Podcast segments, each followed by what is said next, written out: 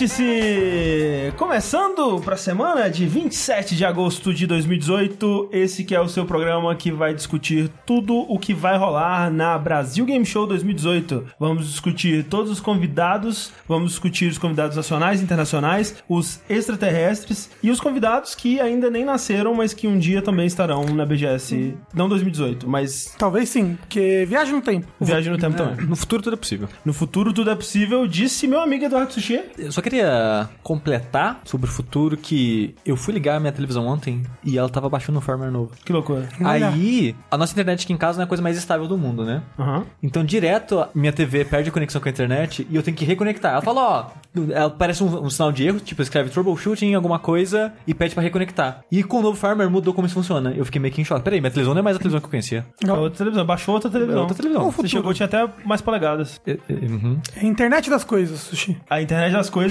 é por onde está conectado meu amigo Eduardo Sushi, que vai trazer para a BGS um convidado internacional de peso, o nosso famoso, querido aí, popular no mundo inteiro, reconhecido pelo seu trabalho, pelos seus esforços, o amigo Tomás Turbando. Tanta, tanta enrolação. Ai, meu Deus do céu. É, eu. Que tá no chat, inclusive. E de, de vez em quando ele aparece, É. o Thomas aí, grande Thomas. Grande É, game developer, né? Sim. Fez aquele jo- jogo Genital Jousting. E além é, do, desse grande convidado aí que eu vou levar, o Rafa também vai trazer um convidado, né, Rafa? Olá, irei sim. Que é o grande Jacinto. O grande o Jacinto. Jacinto Leite aqui no Rego. Isso, famosíssimo também no Porra. sertão de Goiás. Mas aqui hoje nós temos André, Sou eu. que irá levar pra BGS a maior diva pop do momento. Quem que é essa A pessoa? diva Gina Berta. Caralho.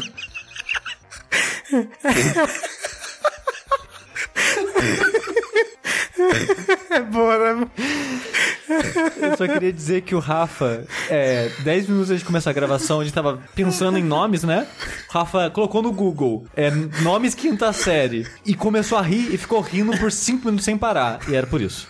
Obrigado, Rafa. Nada. Eu vou trazer na querida Gina Berta, assim. E vai ser uma, uma BGS muito incrível, vai ser uma BGS muito especial. Nós vamos discutir tudo aqui que vai acontecer nela. Mas a gente ainda tá esperando um, mais um convidado chegar, né? Enquanto esse convidado não chega, a gente vai falar sobre jogos, né? Isso. A gente vai discutir as notícias do, do mundo dos jogos, né? Afinal de contas, esse é um vértice de número ímpar, né? Caso você não saiba, o vértice acontece semanalmente aqui no, no Jogabilidade. De 15 em 15 dias ele acontece ao vivo no nosso canal da Twitch, twitch.tv barra jogabilidade. Esse episódio é então duplicado, é, ou pelo menos idealmente ele é duplicado no Jogabilidade TV, né? Que é onde a gente arquiva nossas lives. E depois ele vai para o nosso feed de podcast. Então, se você está ouvindo esse programa em formato de áudio, né? Editado pelo Sushi aí, com musiquinhas de fundo e coisa, aquela coisa bonita toda, saiba que você perdeu todo esse calor humano. É, então, quem sabe daqui a 15 dias você não tira um tempinho do seu dia aí para comparecer no twitch.tv barra jogabilidade e interagir com a gente enquanto a gente grava, fazer perguntas, fazer comentários que poderão ser lidos ou não. Por exemplo, Augusto Carvalho 87 disse: O Rafa tá mais gato ou é impressão minha? Definitivamente sim. Sim, pra qual das duas perguntas? Ah, Aí fica o mistério. Exatamente. eu cortei o cabelo. Eu sei que esse episódio é de notícias, não de jogos, mas muitas pessoas têm perguntado. Eu vi uma pessoa perguntando no chat, algumas já me perguntaram no Twitter, outras perguntaram no vídeo. Vou esclarecer isso antes de semana que vem, que semana que vem tá longe, né? Tá longe, já. É que muita gente tá perguntando, Sushi, por que, que você falou no Vértice pra não jogar Messenger no Switch? The Messenger, joguinho da Devolver que saiu, que É. vai sair Amanhã. amanhã do dia da gravação desse vértice, mas quando você estiver ouvindo o MP3 já saiu. É. É que quando eu joguei o jogo, mais de uma semana antes do lançamento do jogo, foi, sei lá, quase duas semanas atrás, não sei. O jogo tava com bastante problema de frame rate no Switch. Só que, há uns dias atrás, foi tipo, sei lá, final de semana agora, eu acho, eles lançaram um patch que deixou de boa, tá rodando suave. Então pode comprar no Switch e seja feliz. Quando você terminar de comprar The Messenger no Switch, é, ou seja lá onde você quiser comprar, se sobrar um dolinha, se sobrar um realzinho, quem sabe você não considera contribuir aí com o nosso projeto, o Jogabilidade, indo lá no patreon.com jogabilidade ou no padrim.com.br barra jogabilidade, contribuindo aí com valores a partir de um dólar, um real por mês, você já ajuda para caralho para esse projeto continuar existindo. É graças a vocês que nós estamos aí desde 2000, final de 2015. que é muito louco. Tá fazendo quantos anos? Três? Qua- qua- Todos os anos Todos os anos. 2015, É assim, 2016, 2017, mais 2018, do que eu achei que a gente ia conseguir. Então, muito obrigado a todo mundo. Muito louco isso, cara. É, e lembrando, né, que foi em meados dessa data de 2015 que nós lançamos o projeto, tá, com- tá realmente fazendo três anos por agora, assim. E tá chegando perto também a data do nosso Jogability Day. Algo que eu devia ter falado com vocês antes, na verdade, da gente gravar aqui, porque... É hoje o jogabilidade. Eu- Uou! Tava conversando com a Clarice, falei a data que a gente tinha combinado aqui, só que não pode ser essa data. Porque a data que a gente escolheu é o dia do primeiro turno das eleições. Ah, Caralho. então vai chegar aí. Então eu ia propor uma semana antes. Não sei. Mas uma semana antes não vai conflitar com o outro negócio lá? Não, não, não Da vai. Do pessoal lá? Ah, tem, Tem o isso. da Mel e tem o do outro pessoal lá. Então talvez uma semana depois. Então calma, a gente ia anunciar a data do Jogability Day, mas surgiu esse imprevisto. Sim. Na nossa próxima oportunidade a gente anuncia. Provavelmente Maldita vai ser eleição! depois da eleição, então, no Quem caso. foi que resolveu votar nesse país, na Mas verdade? olha só, Dependendo do resultado da eleição, nem vai ter Jogability É. Day, tá, gente? Mentira, vai ter sim. já aproveitando que a gente tá falando de jogabilidade, eu sei que muitas pessoas estão incomodadas pela ausência dos responsabilidades nos Isso. últimos quatro meses, eu acho. É, nós também estamos. Sim. E a gente viu, né, no grupo que as pessoas estavam postando, pedindo retorno, perguntando se aconteceu, porque um dos motivos que a gente fez isso é exatamente pra ser aberto com o público e dizer, ó, tá indo bem, tá indo mal, se comunicar, né, Sim. abertamente. Muitos nem tava cobrando, tipo, de puto, mas, tipo, a gente quer saber se tá indo tudo certo ainda. Então, muito obrigado pela preocupação, desculpa por não ter tido a atração faz um tempo, mas a gente tá aguardando pro Jogability Day, porque a gente vai anunciar algumas mudanças, algumas coisas, então a gente vai juntar tudo num pacotão só. Exatamente. Comunicação é, nunca foi o nosso Forte. forte. mas a gente tá se esforçando aí e vamos melhorar. Então, pra quem tava querendo saber, né, sobre a saúde do projeto, né, em questão de pessoas é, apoiando e o valor arrecadado e tudo mais, tá ótimo. Assim, eu Tá, tá mantendo a média, é, né? a cada mês eu fico surpreso, né? Que as pessoas continuam contribuindo e tudo mais. É sempre uma grande surpresa. A todo mês a gente acha que esse, esse mês vai ser o último, mas graças a vocês a gente continua nessa jornada. Muito obrigado. Muito obrigado. De coração, como sempre. Mas ó, a gente tem que começar aqui as nossas notícias com uma notícia que é aquela baita de uma bad, né?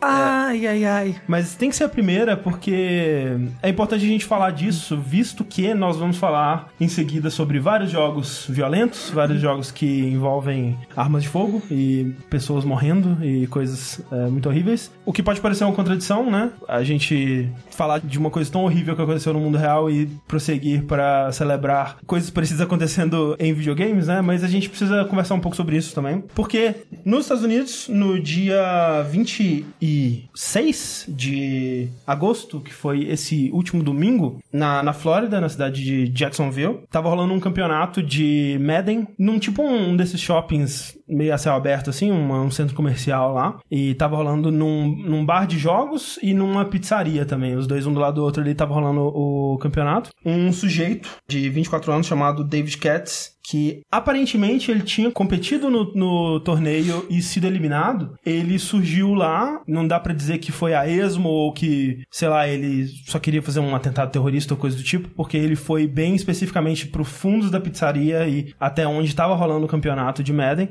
sacou uma pistola e disparou contra todo mundo que tava lá, ferindo 10 pessoas, matando duas, né, dois competidores ali, e então ele, é, né, virou a, arma pra si e se matou em seguida. É. Segundo o xerife né, da polícia, Exato. As duas pessoas que morreram, é, uma delas estava jogando é, naquele momento, né? O Elijah Clayton, que tinha apenas 22 anos. Dessas 10 pessoas que ficaram feridas, uma delas foi baleada três vezes, mas nenhuma delas corre risco de morte, né? Elas estão hospitalizadas, vão se recuperar e É, tal. tem uns casos. É, tipo, toda essa história é bem forte, é bem chocante e tava rolando ao vivo, né? Então você, você não vê o tiroteio em si, porque eles cortaram a imagem na hora, ficou só tipo gameplay. Isso. Né, parado, o jogo parado. Mas você ouve os gritos, os tiros. É, eu não, eu não, Não tive coragem. recomendo, Eu não que tive não- coragem eu também não escutar. vi. É, eu assisti e é tipo uma parada que você fica chocado, sabe? É, eu vi o vídeo e no vídeo, quando você vê, assim, é, segundos antes de cortar, você vê tipo uma mirinha laser assim Passando em cima de um dos caras, e aí Sim. corta a tela e, e eu não, não tive coragem de escutar com som, mas assim, é, é, é sinistro. Esse É. vídeo, ele ficou por um tempo na, na Twitch, né, e aí a Twitch começou a remover ele e tal. Obviamente a gente não vai passar aqui É. nem nada. E assim que aconteceu, né? Porque a parada foi relativamente rápida, né? Foi tipo menos de um minuto. Sim. O tudo, né? E um dos jogadores, que aparentemente ele foi que vai aposentar depois disso,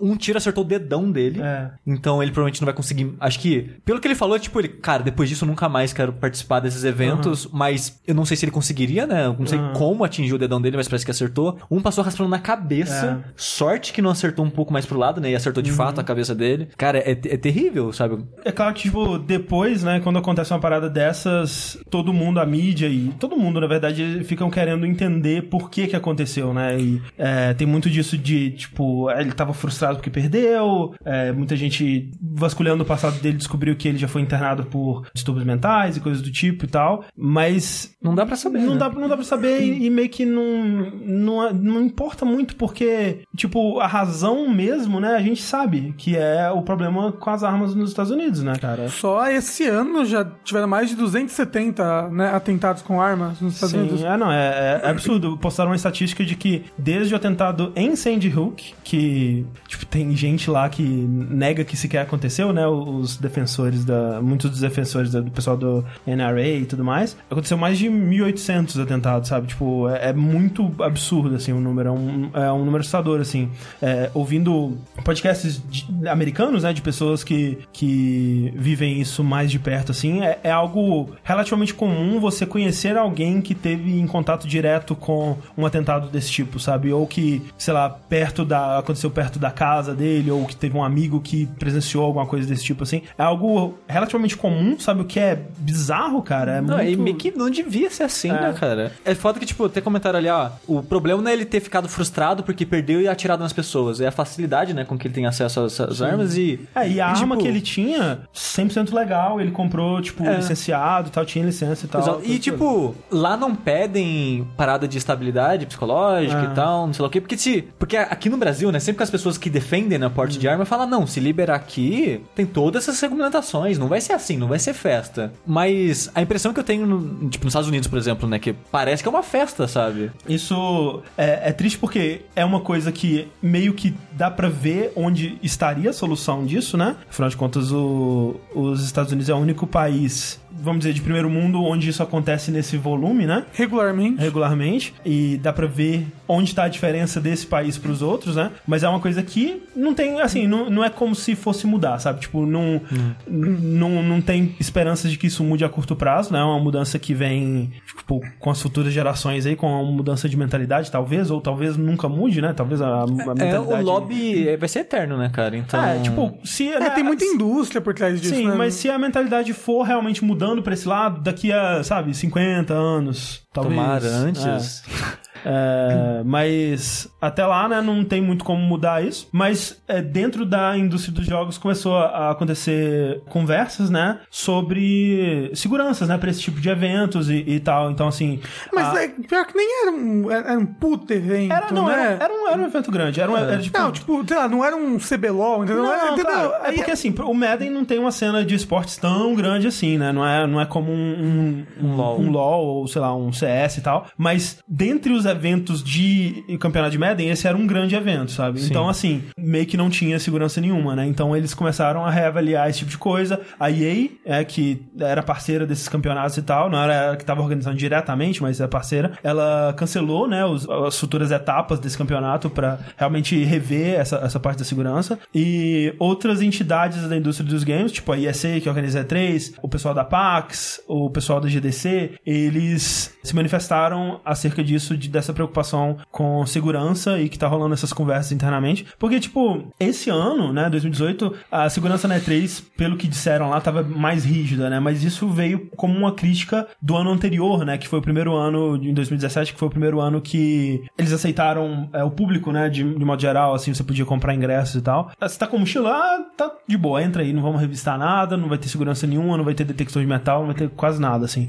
E aí esse ano já tava melhor e tal. Mas muitas dessas coisas também, né? É, é muito uma segurança de. uma segurança meio teatral, assim, que, tipo, ele, você finge que tem a segurança, você finge que, tá, tipo, tá realmente olhando tudo de todo mundo, mas meio que não tá, né? Tipo, no. Tem um ditado pra isso. Anime né? Friends, né? Que vocês foram. Tem, tem, tem, tem um ditado que encaixa bem nisso. Que é tipo, é, é só pra. Só pra inglês ver. Isso, pra inglês ver. É. É, basicamente. Sim, sim. Que é, nem, tipo, tinha um cara na Anime Friends, né, que você foi, que, tipo, tinha um cara olhando as mochilas, mas meio que não olhava, né? Ele- Não. Ele tava lá pra dizer que olhou, basicamente, né? Se você quisesse entrar com a arma ali, tipo, da- realmente, seria relativamente É, se, boa. se eu tivesse uma arma no fundo da mochila, pro- não ia ver. Porque o cara tipo, fez assim, é, é isso aí mesmo. Sim. É uma mochila. É. O zíper está funcionando. É, parabéns, bela mochila, né? Então, assim, essas discussões estão rolando. Talvez isso melhore a segurança das pessoas que participam desses campeonatos. Mas é como o, o Austin Walker, né? Ele tava falando no podcast da, da Waypoint recentemente que, tipo, ele não se sente seguro de ir pra PAX, sabe? É um, é um evento meio a mola caralho, assim, né? A PAX West, por exemplo, que vai acontecer em breve aqui, aqui, né? Que vai acontecer em breve aí, ela acontece em vários hotéis, né? E, e a céu aberto, e em vários lobbies de hotéis diferentes ali na região e tal. Então, meio que você não consegue ter certeza de que, tipo, tem um lugar por onde as pessoas entram, e esse, nesse lugar a gente revistou todo mundo e tá tudo certo, sabe? Então é meio bagunçado e tal. E, e é bizarro, porque, tipo, o Brasil, ele é um país violento, né? Mas em eventos assim, é um dos poucos lugares que dá pra sentir de certa forma seguro aqui, porque não tem esses casos pra cá, Uhum. né? Então, tipo, você tá andando na rua, num lugar escuro, sozinho, aí Tipo, você tá com medo. Já, já, aconteceram. Né, Não, tipo no cinema, lá, né, é. nos anos 90 e tal. Mas não é o que acontece com frequência, sabe? Não, não. Não é tipo um por ano, nem isso, sabe? Hum. Então, é uma preocupação que nunca passa pela minha cabeça, É. sabe? E é, é doido isso que, tipo, que nem. é, eu, eu entendo, assim, né, que vai ser. Talvez sou estranho pra algumas pessoas, que daqui a pouco a gente vai estar falando de como as armas de Cyberpunk 2077 são da hora, sabe? Mas pra mim existe muito bem essa divisão. Por exemplo, eu não tenho nenhum fascínio, nenhum interesse por armas do mundo real, mas. Eu também não. No videogame eu acho da hora. Por muito tempo, eu não queria nem, tipo, eu não quero, sei lá, nem atirar num, numa stand de tiro, sabe? Só recentemente que eu fui pensar, ah, talvez seja legal. Por muito tempo eu, eu pensava que, tipo, se eu não tenho que usar isso por profissão, se eu não sou um policial, um militar ou coisa do tipo, as pessoas que usam armas, que empunham armas sem ser por profissão, são pessoas más, cara. São, tipo, pessoas que não deviam estar fazendo isso e tal. Essa era a minha mentalidade, sabe? E ao, com, com o tempo ela foi, tipo, relaxando um pouco sobre isso, mas meio que eu tenho um pouquinho disso ainda na minha cabeça, então eu tenho meio que uma repulsa de armas no mundo real, mas, né, nos videogames tem essa, essa coisa. Ah, mas, mas essa é- diferença mas é- não existe pra todo mundo, né? É, mas é a divisão da ficção pra realidade, Sim. sabe? Não é porque, ah, eu gosto de jogar jogos de corrida que eu gosto de correr na vida real, Sim, sabe? sim, eu adoro Mario Kart. Não, Nunca joguei banana em nenhum carro. É, é tipo. Até hoje. É, usando j- jogos, né? O André citou o Cyberpunk como exemplo. Na época que saiu o Deus Ex, uma Revolution, lá em, sei lá, em 2011, 12, sei lá. Sim. Eu achava linda as armas daquele jogo. Só que, que nem o André, eu nunca quis uma arma, ainda não quero, não quero atirar, não quero nada. Mas eu admiro a, a parte de design do criador, o cara que foi lá, fez o design da arma, as funções, é, mecanicamente, assim, sabe? Sim. Mas, tipo, zero interesse. E que- É que nem, tipo, pra mim é, é fácil separar a ficção da realidade, assim, tipo, sei lá, Mortal Kombat. É. Olha, eu abri o cara no meio. Cara, eu não, eu não gosto de violência, né? É, exato. Na vida real. Eu não gosto de Ah, ver não, é, violência. tipo, tipo, eu não vejo nenhum, nenhum desses vídeos que. Vídeo de. de, Né? de Deep Web, Ah, sabe? não, de, não, nem de precisa ver tanto. violência real, de faces da morte. É, não, porra, eu não, eu não, gosto de ver, tipo, partoba, sabe? Gente de skate batendo o saco no, no, no, no- no Não, é- cano, é, sabe? Eu, mas- não- mas- eu não mas, consigo tipo, ver isso, eu é. não, não consigo achar graça, Mas, sabe? tipo, no Mortal Kombat, que é um exagero absurdo. Isso. E é fictício. Se- É fictício, por exemplo, né? se Mortal Kombat tivesse gráficos realistas que você não consegue discernir da realidade, talvez eu achasse já ruim. Sim. Mas, tipo, é uma coisa meio cartoonizada. Não, de mas, mas nem isso, né? porque eu gosto de gore em filme também, e ele é muito É mais verdade, próximo da realidade. é verdade, é verdade. Então, assim, É, é... é bem realmente tem essa, essa divisão, né? Sim, essa chave mas- de isso não é real. Sim, É. é, mas só um, um exemplo real, tipo MMA. Eu vejo uma luta de MMA, me dá um negócio, sabe? Eu não não, consigo. gosto, sabe? Não consigo Eu não gosto de ver duas pessoas se batendo no seco ali, assim, sabe? Não... Normalmente elas suam bastante. É verdade. Então, assim, é, a gente, né, espera que essas conversas mudem alguma coisa, né? Como, como não vai ter como mudar o problema na base dele mesmo, a gente espera que essas conversas mudem eh, e melhorem a segurança e que esse tipo específico de coisa não volte a acontecer. Agora, é foda, né? Tipo, quantos dias até o próximo, sabe? Porque não vão ser muitos, infelizmente, né, cara? Então, fica aí nossos pêsames pelo ocorrido. Também acho que lembrar que ninguém tá falando aqui que, ah, isso é culpa dos videogames violentos, Não, Maiden, não. esse jogo violento. Porque. É, a- se fosse né, um Call of Duty, CS, talvez- acho que talvez geraria mais re- repercussão É, da mídia sobre o que mais né? conservadora contra videogames, né?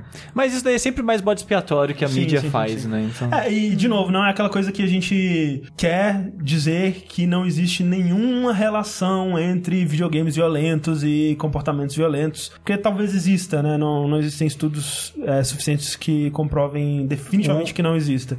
Eu acho que essa, como sempre a gente fala quando esse, esse tipo de coisa acontece, essa conversa tem que ser tida, esse tipo de discussão tem que ser feita, a gente também não pode ficar totalmente na defensiva, tipo, não toca no meu videogame, não, vamos conversar, vamos ver realmente, né, o que que, até que ponto um, um, um jogo super violento pode afetar uma, uma pessoa no mundo real mesmo, mas, cara, definitivamente não foi isso nesse caso, isso dá pra dizer com 100% de certeza. Vamos falar então, gente, da Gamescom 2018, vamos para a Europa, onde estava rolando lá a maior feira de jogos, talvez do mundo, eu acho que ainda é, Sim, que é aberto pro público, né? E é, É. bem caótico e cheio e Sim. tal. E você diria, André, que esse evento é um evento super massivo? Um dos anúncios que rolou durante a Gamescom é que a Super Massive Jam- foi mais o James.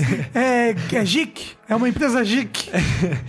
a Super Massive Games, ela anunciou a próxima série de jogos dela, que pra quem não sabe, a Super Massive Games é o estúdio que fez o Until Dawn, Isso. E de É. lá pra cá eles fizeram mais algumas coisas, tipo aquele jogo de VR baseado no The Until Dawn. Patient. O, é, teve o Rush of Blood, teve o The Impatient. É né? isso, The Impatient, que é o de VR. É, que Teve esse- aquele que a gente jogou aqui. Não, não, esse que a gente jogou é outro. Ah. Eu não lembro o nome do que a gente of jogou. Blood, não é? Não, não, esse é um de VR também, só que é Rail Shooter. Ok. Enfim. Ah, e aí o que a gente jogou chama, é aquele que é com. que é de, de celular. com celular, né? É. Esqueci o nome dele. Eu também esqueci o Que é nome. bem ruim. É, os três, esses três jogos, eles não foram muito bem recebidos, né? É, assim, pra VR parece que o Rush of Blood é legal. As pessoas na época, pelo menos, falaram, ah, é uma experiência legal pra VR. Porque ele é tipo uma montanha russa bizarra. É. Ah, Circuit Agenda. Circuit Agenda. Muito obrigado, chat. Isso. É, esse a gente aqui, acho que a gente não terminou, mas do que a gente Eu jogou... terminei. Eu achei ok, o Rafa odiou. Hidden Então- Agenda, obrigado.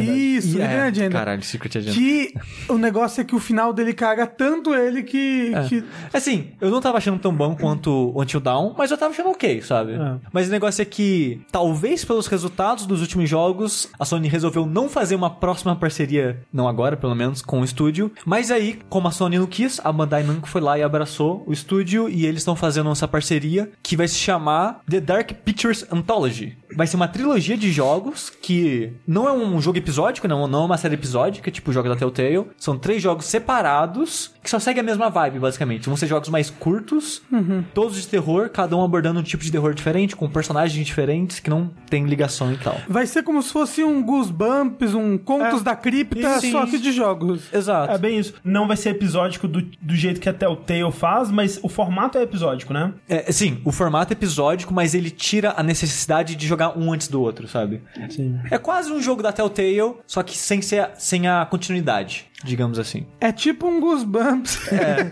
é, sim. É, É uma esse antologia. formato- Antologia, É. exatamente. O primeiro episódio vai ser o The Man of Medan. Parece que o jogo vai ser sobre cinco amigos que estão num barco. Eu não sei se vai se passar muito no barco. Eu sei que vai ter coisas debaixo d'água, coisas Sim. em barco. Não sei se vai ter parte em terra. Mas é muito sobre esse medo marinho, digamos assim. E, tipo, talvez uma parada meio cutulesca, eventualmente. Talvez. Porque o que a gente vê no, no trailer, no gameplay que saiu, é bem a pegada do Until Dawn mesmo. E vai ser, tipo, eles voltando ao que deu certo, né? Porque Sim. é bem essa, essa ideia. Você vai jogar com vários personagens, vai ter ação com Quick Time Events e decisões que você vai poder tomar. Decisões erradas podem resultar na morte desses personagens, né? Vai ser é, aquela mesma pegada e você vai tentar chegar É. no final com a maioria das pessoas vivas. Uma coisa que seria legal, é, isso me lembra muito, tipo, livro de contos, sabe? Tipo, livro do- de contos do Stephen King. Aham. Eles poderiam, né, um dia no futuro aí, pegar uns contos bacanas e transformar em jogos. Talvez. Tipo que nem a gente, o, o não tenho boca e preciso gritar. Sim. Entendeu? Sabe o que seria legal se fizessem isso com Creepypasta? Ó, É possível, seria bom também. Seria legal. o que você não pode fazer é transformar creepypasta em filme, que dá errado. E Ah, não, nem mas aí tem- macarrão. Não, mas aí tem toda uma história porque esse filme foi uma merda, mas né, outro, outro pro- podcast disso. Sim. Mas tem um probleminha com esse jogo, que eu gostava visualmente do Until Dawn, ele era meio estranho, mas um estranho charmoso, sabe? Tipo as animações, as feições, você via, cara, era a definição de Uncanny Valley, sabe? Sim, é porque era gravado com os atores famosinhos, o rosto, né, a interpretação facial, mas a interpretação corporal, né, o motion capture era feito por outros atores, então gerava aquele desconexo entre o que o cara tá fazendo com a cara e o que ele tá fazendo com o corpo, né? Exato.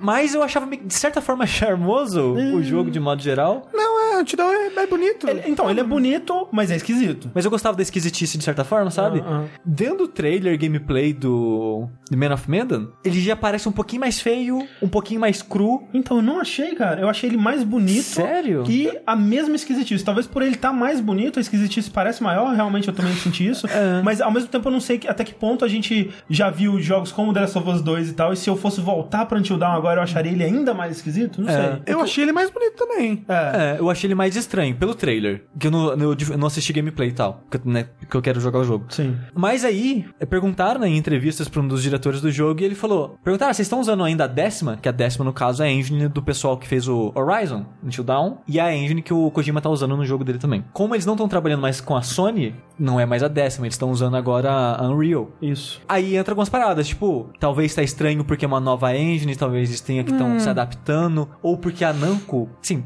se eu for chutar, não dá pra ter certeza. Eu chutaria que a Namco é uma empresa menor que a Sony, logo a Namco ia investir menos num jogo. Ah, até porque vão ser três jogos, mas vão ser três jogos que no total é possível que eles deem mais ou menos a mesma duração do Until Dawn, assim, sabe? Sim. O que eu, eu gosto, tipo, mudando já um pouco do assunto, eu gosto dessa ideia da antologia, eu gosto da ideia de jogos com duração de filme. Esse tipo de jogo eu acho que funciona muito bem com um grupo de amigos, vocês sentarem junto e... Por isso que surgiu a ideia do celular, né, do Hidden Hum. Agenda. sim. Pena que ficou uma bosta. É, a ideia era boa, né, a execução do jogo é outra história. Mas eu gosto dessa premissa de jogos mais curtos que você vai sentar duas horinhas, três horinhas aqui, jogou e acabou, sabe? Sim. E saber que vai ter mais três jogos desse, que são jogos de terror, explorando temas que são poucos comuns pra jogos. É, então, uma coisa que eles falaram que eu achei interessante é que eles querem que cada episódio dessa antologia seja baseado num tipo diferente de terror, né? Num subgênero diferente de terror.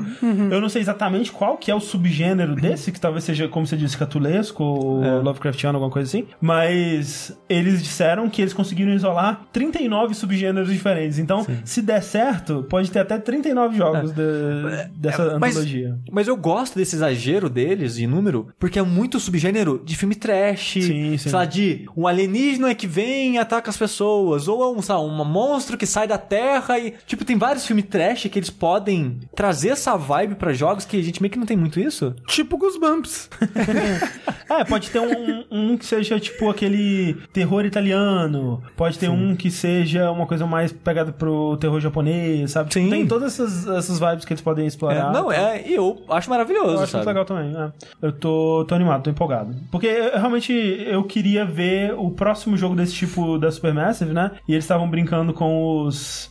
os VR lá e tal, e, e não tava indo pra essa parada direto. Então agora, enfim, que eles estão indo, eu tô empolgado. Continuando falando de empresas japonesas, a Capcom, ela mostrou mais algumas coisas dos jogos dela. No caso, ela mostrou gameplay da Claire, no Resident Evil 2. Sim. Que eu não vi. Eu também não não, viu? Não, vi. Não, não quero ver. Já sei que eu vou jogar. É, Não, eu, tô- eu não vi o gameplay, mas eu vi o trailer da Claire. A Claire tá legal, sabe? Tipo, não é um rosto que eu imaginava pra ela, mas ela ficou uma personagem muito legal. Que, tipo, todos os personagens estão um pouco diferentes, né? Mas parece... De novo, o jogo continua parecendo maravilhoso. Mas, o que eles mostraram mais foi Devil May Cry. Que agora mostraram gameplay do Devil May Cry. Que loucura, quem diria? 5 no caso. Eu gosto muito do MC. Sabe? O D maiúsculo, M minúsculo, C maiúsculo. Da Ninja TV. Exatamente. E gosto de Devil May Cry de modo geral. Sim, eu joguei o 1, 2, 3. O 2 é ruim, obviamente, tu não sabe disso, mas eu gosto do 1 e do 3. Mas eu, a, a pegada do DMC me agrada mais. E pelo que as pessoas falaram, o 5 é basicamente 4.2, sabe? Tipo, é como se fosse uma continuação do 4. Ele é muito 4 com coisas construídas em cima dele. É, mecanicamente, eu digo. Eu não joguei o 4, eu comprei ele, né, na versão de PS4, me, na- me preparando pro 5. Mas saber que ele vai ter essa pegada um pouco mais old school, assim, Ah. eu não sei se eu fico tão feliz. Mas é porque eu acho que era um que o, o- a fanbase queria, Não, não, sabe? sim, sim. Não, é sim, certamente. Então, é. eu- é, é tipo, eu também me agrada mais o jeito que DMC é. Eu gosto bastante do. Eu, eu acho que eu gosto até mais do estilo de, de arte, do jeito como o do Devil May Cry normal é mais gótico. Eu gosto disso. Uhum. É, é mais tipo uma coisa mais. Realista. Sim, é, mas Sabe? assim, de todos os Devil May Cry até agora, eu, o estilo artístico do 5 que ele tá seguindo agora, eu acho meu favorito. É, eu também. Eu gosto muito da parte visual do, de, de estilão dele, assim. Sim. É, eles mudaram algumas coisas, tipo, o Nero, em questão de personalidade, ele, ele tá mais Dante, sabe? Tipo, no 4 ele era muito. Ele era um personagem meio chato, assim. E agora ele tá mais brincalhão e tal. Pelo menos, né, do que, do que mostraram nas cutscenes, assim. Eu não terminei o 4, né? Quando você pega o Dante, fica meio chato o jogo, eu acho. É porque você tem que voltar, né? É, Todos os mapas. Mas eu gosto bastante, eu gostava bastante de jogar ele na parte do Nero. O que eu achei que talvez tenha sido é, se prender demais ao passado da série, ao, ao clássico, assim, nesse sentido, foi o lance da rolagem. Não sei se você viu como é que. Não, não vi. aqui. Que é tipo no- nos clássicos, que você só consegue rolar pra desviar de ataque se você tiver com lock e ah, mirando no cara. E aí você consegue dar uma rolada. Parece trabalho demais? Não Sim, sei, é, é- é, tipo, parece um, um- inconveniente que não acrescenta muito à jogabilidade. É, e que tá lá mais pra fazer essa referência ao gameplay antigo. Sim. E assim, eu, eu Talvez pudesse ter as duas opções, né? De Ah, controle. Controle clássico e controle. É. E a gente vai ver que a Capcom ela vai fazer isso no próximo anúncio, né? Que, que a gente vai falar em breve. Mas eu acho que com Devil May Cry 5 eles estão indo atrás de um público muito específico.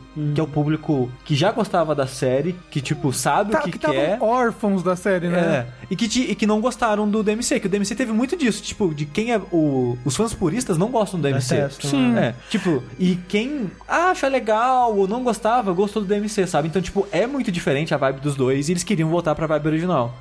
O que muita gente tá comemorando. né? Se fosse pensar num mundo onde só eu fosse escolher o que, que seria o próximo Devil May Cry, eu queria que eles continuassem a história do, do MC10 pra Ninja Theory mesmo e tal. Mas, Sim. dito isso, eu tô bem empolgado, cara. Parece um jogo muito gostoso de jogar, Não, não, muito s- bonito. Vocês viram o boss? É, que muito tinha? legal, sim. É espetacular, nossa. Não é, tipo, tudo que eu. Visualmente, né? É, tudo que eu vejo do jogo parece muito bom. Eu só não sei se vou achar gostoso de jogar ou muito. Eu acho que eu vou gostar em algum ponto. Não sei se eu vou amar, sabe? Mas, Rafa, você comentou quando anunciou o jogo que você não gostava de jogar com o Nero no 4 e ficou decepcionado que o Nero ia ser protagonista desse. Fica, ah, a mão dele é muito roubada. Você fica agora a mão é munição? Eu vi. E aí, ó, a mão não tá tão roubada mais. Assim, eu não gostava de jogar com o Nero no 4, mas tem que lembrar que eu, eu joguei pouquíssimo do 1, do 2 e do 3. Antes de jogar o 4, eu joguei o 4. Aí é que lançou aqueles... HD. Aqueles HDs, aí eu joguei um, dois e três. Não joguei inteiro, joguei um até um pouquinho, e o três um pouquinho e o dois desisti. Logo porque o dois é muito você- ruim. Então você diria que você desistiu dos três. É, mas o 4 eu zerei. Ok. Mas, tipo, e eu não, não gosto tanto dele quanto eu gostei do DMC quando eu joguei, sabe? Mas, não sei, eu, eu quero dar, dar uma chance, a- até mesmo pra esses comandos estranhos É. e esquisitos, principalmente agora porque eu tô jogando um outro jogo da Capcom que tem um monte de coisa estranha, esquisita e comandos desnecessários, mas eu tô gostando tanto, então eu quero dar essa chance no meu coração. Eu gosto muito da linha. É que assim, Devil May Cry sempre foi exagerado. Só que o exagerado da Ninja Theory é um diferente da Capcom. Sim. E, mas eu gostei muito daquele punk, entre aspas, adolescente bobo e exagerado do, do, do MC, sabe? Da parada do, do refrigerante e do, com, do comunismo, não, do capitalismo Sim. e o cara da televisão. foda. É tipo, é tudo cafona, mas eu acho um cafona divertido, sabe? Será que se aquele jogo não fosse Devil May Cry, fosse uma outra franquia, franquia nova, não teria sido melhor? Assim, teria que ser outro jogo. Mas. Você acha que teria que ser outro jogo? Tem que mudar bastante coisa do que acontece nele, porque bastante coisa nele é sobre É. o Dante e o Virgil e tal. Ah, mas são outros do personagem, Não, mas sabe? É o Caim e o Abel. Pronto. Mas é meio que o, é, é- é meio que o mesmo arco do Dante no, né, do personagem. Tipo, Sim. a- a- eles iam falar, caraca, mas tá copiando pra caralho Devil May Cry, hein? É, não. a, a Capcom podia processar eles. É, mas se fosse, tipo, aquele jogo com aquele combate Eu- e tal... é, é que eu gosto da história e da vibe também dele. É. Mas o negócio que o ponto que eu queria chegar era, Eu não gosto muito das cores, mas.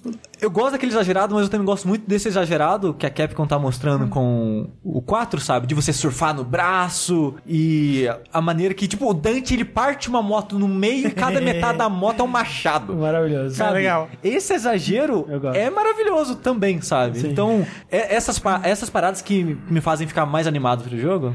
Assim, uma coisa que, eu, que o 4 me incomodava na época, hoje talvez não me incomode, era que ele era muito cringe. Em vários momentos Então, de ele comédia, ele era cringe num nível assim que, tipo. Mas ele é, se cara. Você tá se levando a sério ou não? Eu não tô entendendo. Não, ele não tá se levando levando a sério, mas mesmo assim é uma comédia que não funciona sempre, sabe? Tipo, o Dante dançando com a rosa na boca lá e tal. É, então, eu ficava meio. É meio. "Ah, Dante, não precisa de tanto, né? Vamos, né? Vamos com calma. E essa aquela peruca horrível que ele usa. Mas o. O. Peraí, qual, de qual você tá falando? Do- Do Devil May Cry 4. Ok, porque peruca eu lembrei só do. Da peruquinha do. do que cai na esfregão, cabeça dele. é. Ah, não. Mas é, parece legal, cara. Parece tá, tá tipo muito bonito, né? Cutscenes especialmente estão muito legais, assim. A- a- de novo elogiar aqui a captura facial do jogo, que tá muito incrível. Não é, o rosto dos personagens, tipo, o Dante agora pareceu melhor nesse último trailer. Aham. Ele é o Dante velho, sabe? Ele não tá mais parecendo A o Danilo.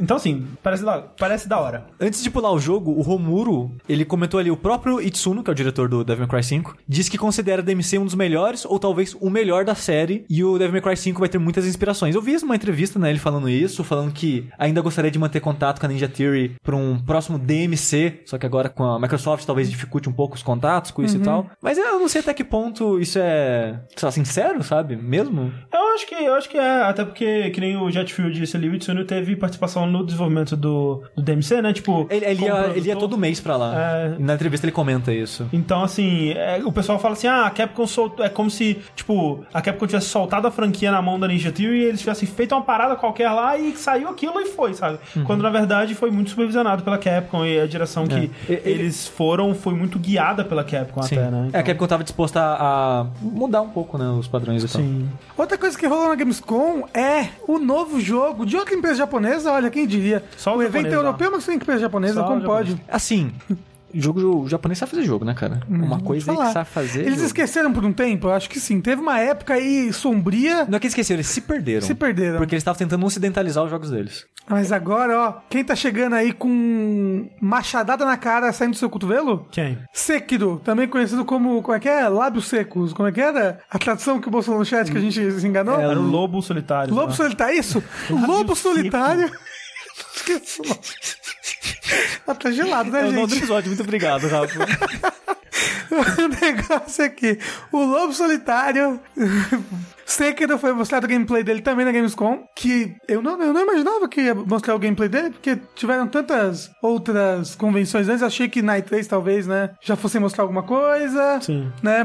Como Foi, foi quando revelaram o nome. E muita gente já pôde jogar o jogo, né? Não foi só mostrado um gameplay. Sim. Sim. Até é, pessoas que não foram pra Gamescom tiveram eventos privados aí da Activision. Isso. Que é muito louco, né? Falar Activision um jogo da From Software, mas é isso aí mesmo, né, gente? Lembrando sempre, tá sendo publicado pela Activision. é. Né? E- Teve vários, inclusive, youtubers grandes aí da série Souls que foram Sim. chamados pra jogar o jogo por du- duas, três horas Sim. e não puderam mostrar muita coisa, mas Jogaram o, o- Mas eles jogaram basicamente o demo que mostraram na E3 e que ficou jogável agora pro público na Gamescom. mas é porque eu vi gente falando que enfrentou um boss, boss mesmo. Sim, mas tem no demo. É, o que eu vi é que não chegaram a enfrentar o boss, eles chegaram a ver o boss. Acho que Ah. o boss mesmo, o boss mesmo, mesmo, não chegaram a, a enfrentar, não. É que assim, acho que, acho que varia de pessoa pra pessoa, porque tipo, o Epic Bro, que foi a pessoa que eu mais acompanhei, né? Vi o streaming dele dando opinião, vi o vídeo dele no YouTube. Ele falou que ele jogou 40 minutos, chegou no boss, e, tipo, ele andou e o cara falou: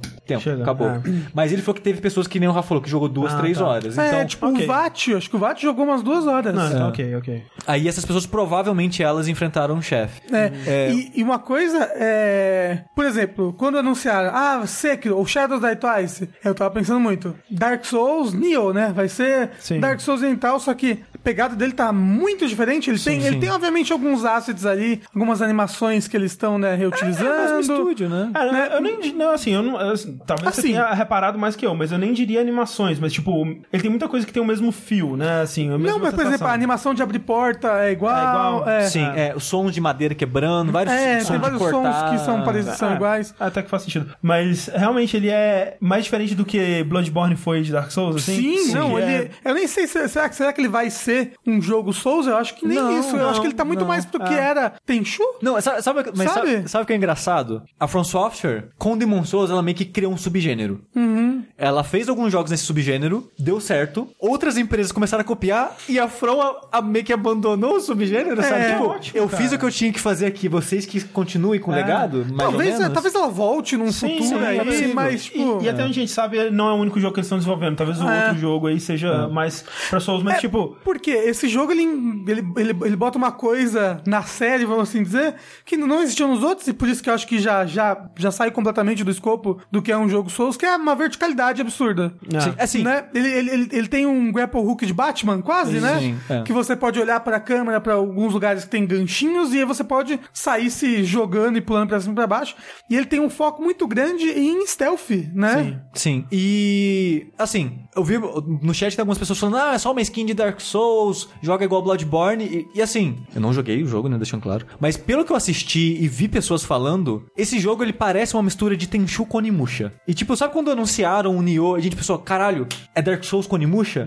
Esse jogo é meio que Dark Souls com Onimusha, porque Dark Souls por causa da, do estúdio, um pouquinho da vibe que o estúdio vai colocar ali, mas é, é, Ele, ele- tem um negócio que até parece uma bonfire, né? Que Sim, você sim. senta e tem o mesmo efeito reutilizado das bonfires do Dark Souls 3. É.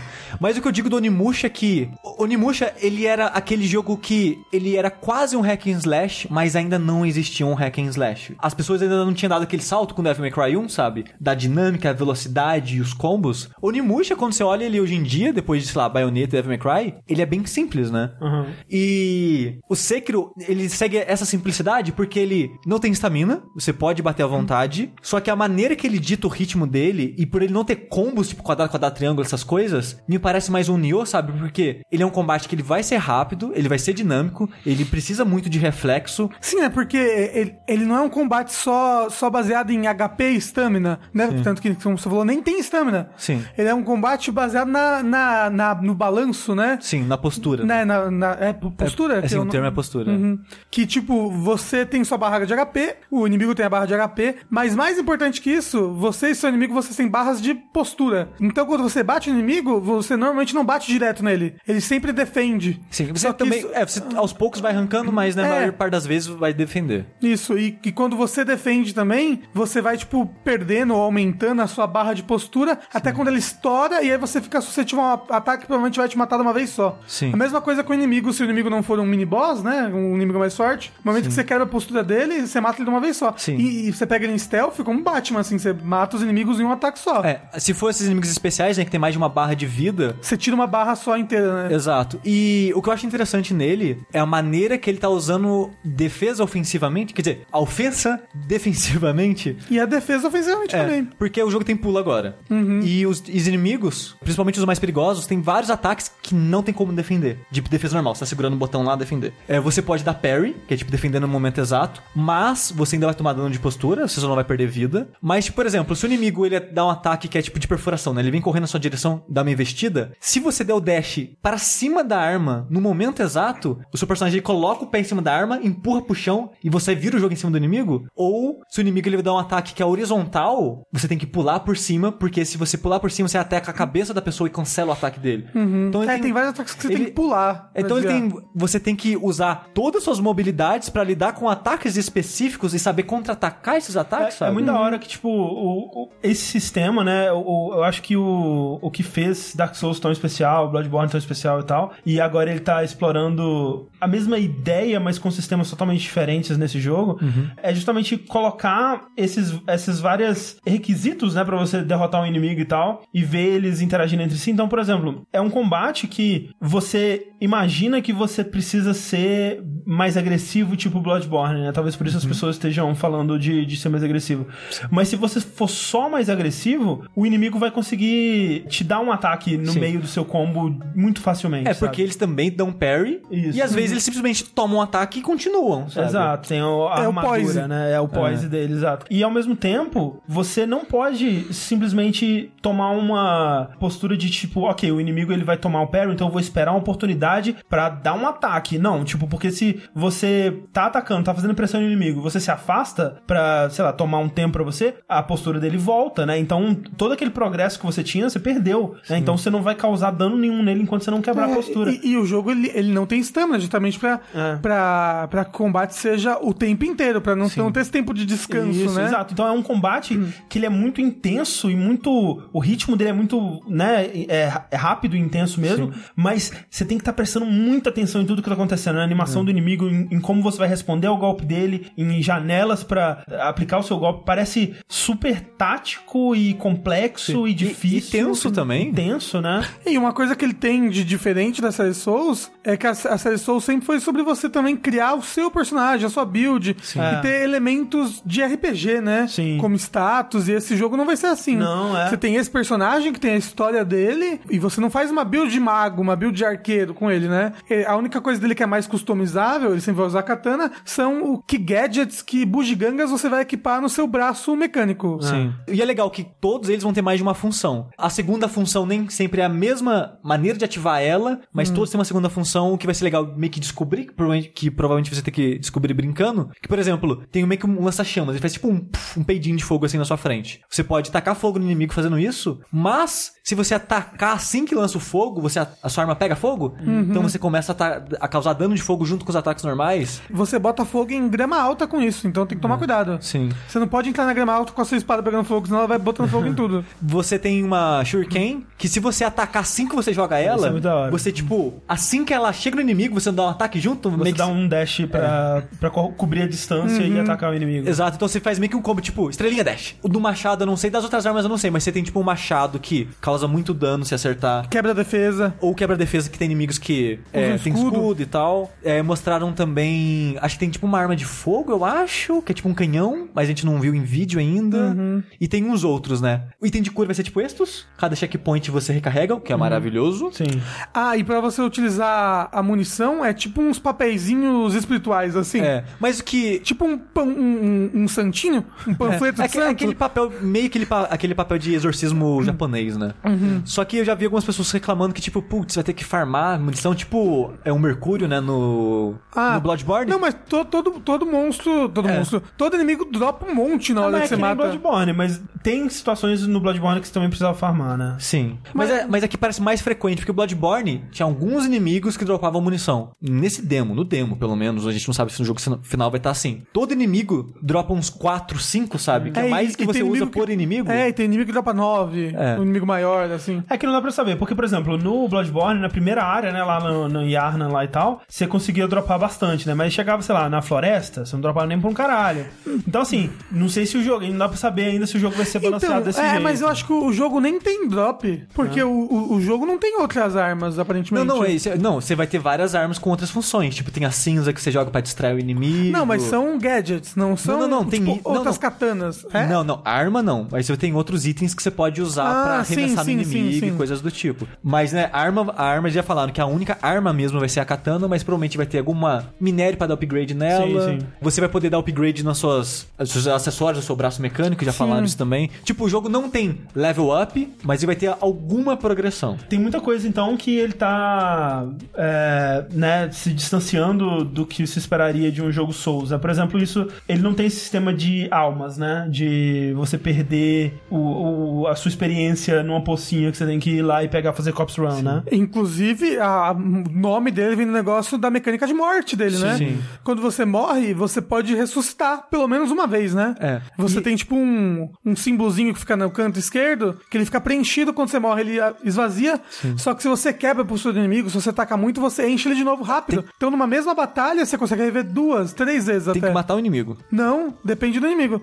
Tem inimigo que eu vi na, na demo que tinha três barras de vida, o cara conseguiu encher a barrinha dele antes de matar o inimigo. Ah, Aí ele sim. morreu duas vezes pro inimigo. Porque eles falaram que não é final isso. Sim, eles estão ainda- achando um balanceamento certo pra isso. Exato. Até a HUD é, é provisória, né? Não é, não é final também. Mas a, a ideia deles é: a gente quer que funcione de uma maneira que a pessoa não fique morrendo e renascendo o tempo todo, mas que ela tenha que. Tipo, se você matou uns dois inimigos, se você progredir um pouco, a gente dá mais uma chance, sabe? Então, o negócio deles é só, tipo. Se você tá tendo dificuldade com um inimigo, como você morre rápido, Sim. você provavelmente vai morrer as duas vezes rápido nesse inimigo, Eu, sabe? cara, isso eu acho tão legal, cara, porque, tipo, qualquer. Assim, quando você vê empresas tentando imitar o que a From Software fez, ou não imitar, né? Imitar é uma palavra ruim, mas se inspirar, né? Vamos dizer. é, muitas pegam erroneamente elementos e, tipo, não, From Software, o que deu certo é que o jogo é difícil, tem que morrer. Morrer é bom, né, cara? O jogador gosta de morrer. O jogador de, que tá jogando Dark Souls ele gosta de morrer, né? Hoje em dia, o jogador quer o quê? Morrer. É, é que nem é só ver o o, o, a- a- o que a, a Bandai Namco no- chamou a versão de especial do primeiro Dark Souls, Prepare to Die, nossa, é muito hardcore é. e tal. Não, Só que Você olha no Twitter, queria estar morta. É, tem, tem é isso todo que o jogador quer. Só que aí, o que eles fazem nesse jogo? Mudanças pra evitar mortes bobas, né? Por exemplo, se você cai de altura, né? Se você cai de um penhasco, por exemplo, você não morre. Se tipo, você volta pro, pro lugar tipo Zelda, sabe? Mas faz sentido nesse jogo porque você tá jogando os ganchos É. num lugar louco agora. Tem muita Na- verticalidade. Mas tem como morrer. Tem abismo. Tem como morrer. Mas você não é- morre na hora, você toma dano. Isso, você pode se sentir com pouca vida e cair e tal. É pra minimizar a morte boba, sabe? Assim como no combate. Ele não quer que você morra à toa, sabe? Ele quer te dar mais ferramentas pra sobreviver. É. E porque isso vai casar com as mecânicas que eles estão É. criando. É tanto que quando você morre, você pode até ficar deitado no chão, esperar o inimigo virar de costas, aí você ressuscita, vai lá e mete a facada nas costas dele. É, Exato. não tô dizendo especificamente que isso é uma boa mudança ou que isso vai deixar o jogo melhor, mas eu respeito demais eles estarem mexendo com isso, sabe? Sim. Porque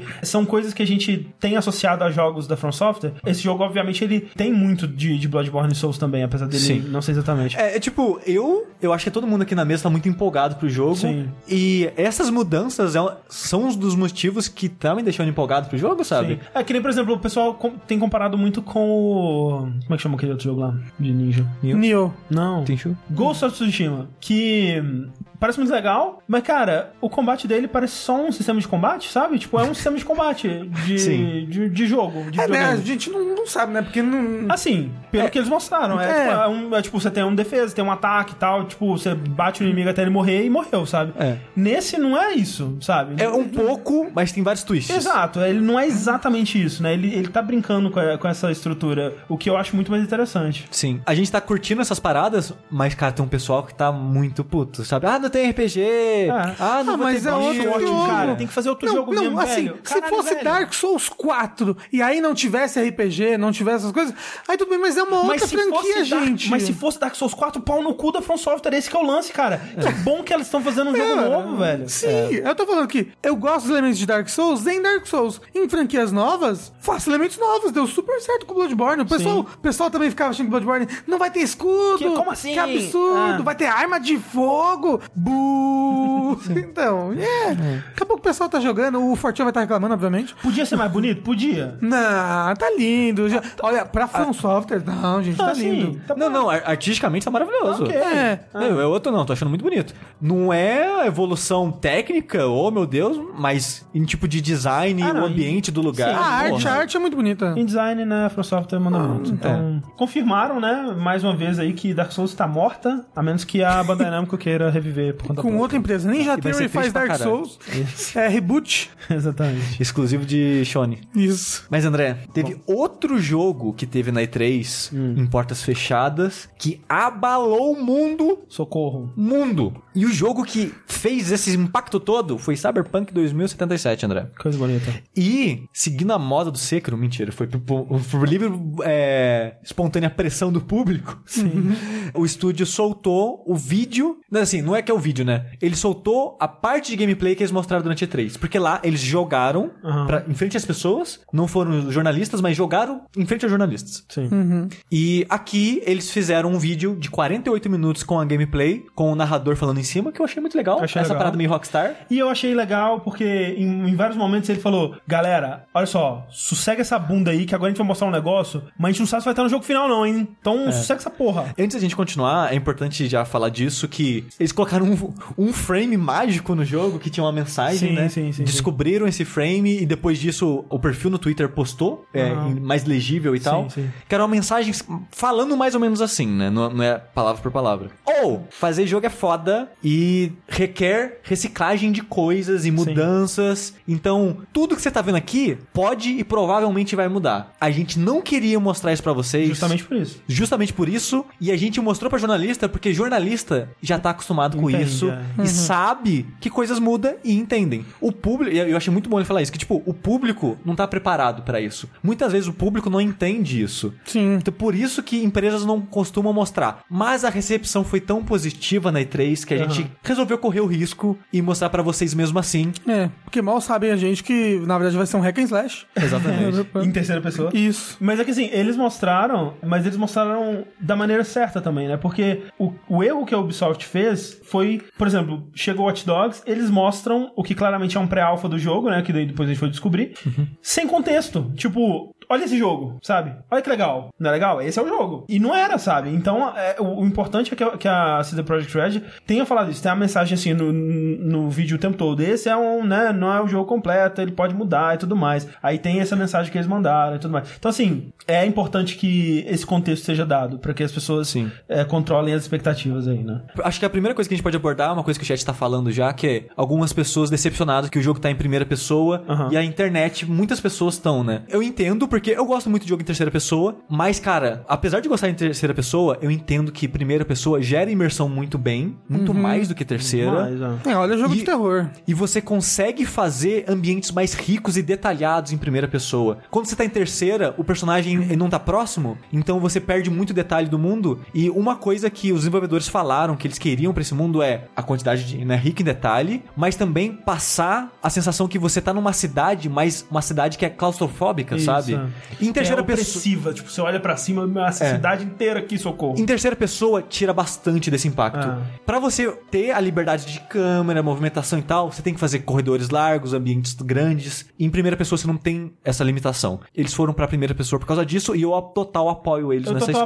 apoio. Eu acho que também tem o fato de que você tá se transformando, né, com as- os aumentos cibernéticos e tudo mais, e muito disso vai se resultar na visão que o, que o jogador tem. Obviamente isso tem como fazer em terceira pessoa Sim. também, mas funciona melhor também em primeira. Eu acho que é só triste porque tem muita gente que não consegue realmente jogar em primeira pessoa, Sim, né? sim. que tem jogo e tudo mais, mas eu respeito, né? Porque você vê, por exemplo, o, um Skyrim da vida, que ele, assim, ele é um jogo em primeira pessoa, mas tem um modo meio bosta aqui em terceira pessoa também, sabe? Que não funciona super bem.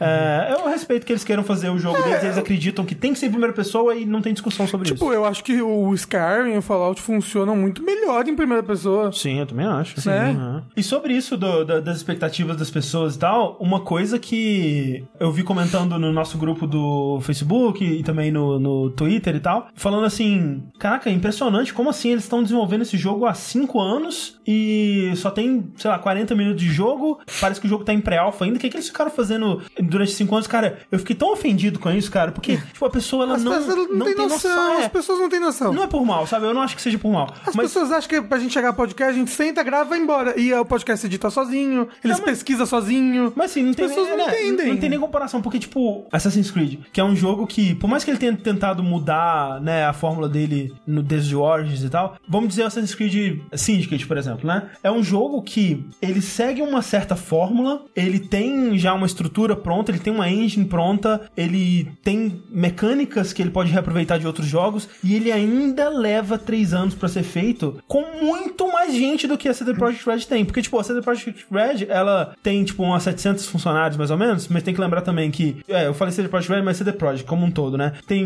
uma galera no GOG, tem uma galera no Gwent, né, e tal, e tem uma grande maioria, obviamente, que tá no, no Cyberpunk. Com esse, esse número de pessoas menor, fazendo um tipo de jogo que eles Não tão acostumados não a tô acostumado a fazer, porque por mais que o, o- o Witcher 3 ele seja mundo aberto, ele não é mundo aberto como o Cyberpunk quer ser mundo aberto. Ele não é né? denso, ele é em terceira pessoa, é combate melee. É, é, Tipo, o asset não dá pra reciclar nada. é, não. E aí eu, eu, eu olho pra esse... Não, não, e- não, não- não só o trabalho manual, gente, tem todo um trabalho de design, um trabalho Exato. artístico, concept, e fica muito tempo as ideias, né? É. Até tudo se encaixar, é. E, e você pensa assim... Tem um trabalho intelectual por trás de um jogo que é muito grande, as pessoas Como- realmente não veem. Como assim as pessoas, como assim esse jogo, eles só fizeram 40 minutos? Tipo, você achar que esse essa fatia de 48 minutos é tudo que tem no jogo pronto, é não entender muito como se faz um jogo, porque tipo, Você não faz o jogo tipo um livro, você começa escrevendo do começo, vai até o final. Nem um livro você faz isso. Você tem que fazer toda a base, tipo, provavelmente eles têm, tipo, depois eles falaram, né, que eles têm realmente do início ao fim da campanha já pronto. Então, eles têm um mundo inteiro pronto já, eles têm todas as mecânicas funcionando, interagindo entre si e tudo mais. Tipo, o que que eles fizeram nesses cinco anos? Caralho, tá na tela, velho. Você dá pra ver trabalho em todos os cantos, sabe?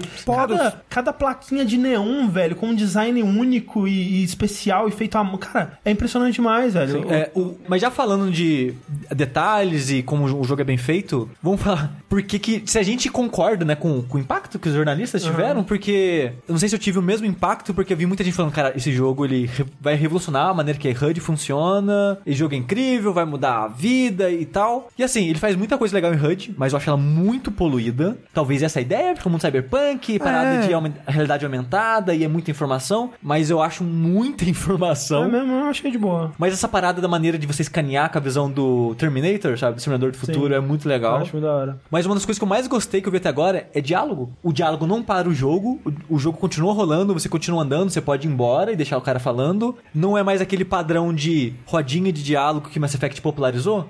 É tipo dois, três diálogos com ele escrito inteiro lá, igual RPG de antigamente, sabe? E eu gostei da maneira que ele tá fazendo o diálogo do jogo, a maneira que ele tá funcionando. E tipo, tem uma hora no trailer que ele, a personagem ela vai falar com uma Corp, eu acho que eles chamam, né? Ah. De corporative. Eu não sei, eu não sei. Não, as, essa é muita gíria. É É, muita mu- gíria. é muita gíria, é muita gíria. É tudo cybridado nesse mundo. É. Mas de qualquer forma, ela foi falar com uma moça, a maneira que a conversa desenrola, de, ame- de ameaçar e apontar arma na sua cara, é muito legal, cara. Escrita, a, né? É, a maneira que construíram o ambiente, você sente, fudeu, é agora morri, é isso. E você, todo momento tem um botão lá, puxa a arma. Você tá, tipo, com o cara segurando seu pescoço, com a arma na sua cara, mas tem um botãozinho no canto, puxa a arma. Sim. O que acontece quando você puxa? Você não sabe, mas você tem a liberdade de fazer isso. E, e- Ai, é foda, porque é tão espetacular que eu fico com muito medo, sabe? Aham. Sim. Então todo esse tipo jogo que eu vejo e falo, meu Deus, isso é o futuro? Não, eu quando- fico com muito medo. Sim, quando, não, quando a- o personagem sai na, naquela, naquele centro comercial ali da cidade, assim, que tem né, a- aquela densidade absurda de pessoas e carros e coisas tudo passando, eu fico assim, cara, é, é o único da cidade que é assim, o resto tudo vai ser meio meia boca, sabe? Porque é tão bem feito e da hora, sabe? Que você fica pensando, será que o mundo inteiro é assim? Qual que é o tamanho do Mas mundo? é a próxima geração, André. Você não sabe como é que vai ser a próxima É, não geração. sei, realmente. Mas é, um- uma coisa também que falaram é que, tipo, ah, esse jogo não tá fazendo nada, ele é só um Deus Ex mais, sei lá... Ambicioso, mais talvez. ambicioso, talvez. E, tipo, Como se Deus Ex já fosse pouca coisa.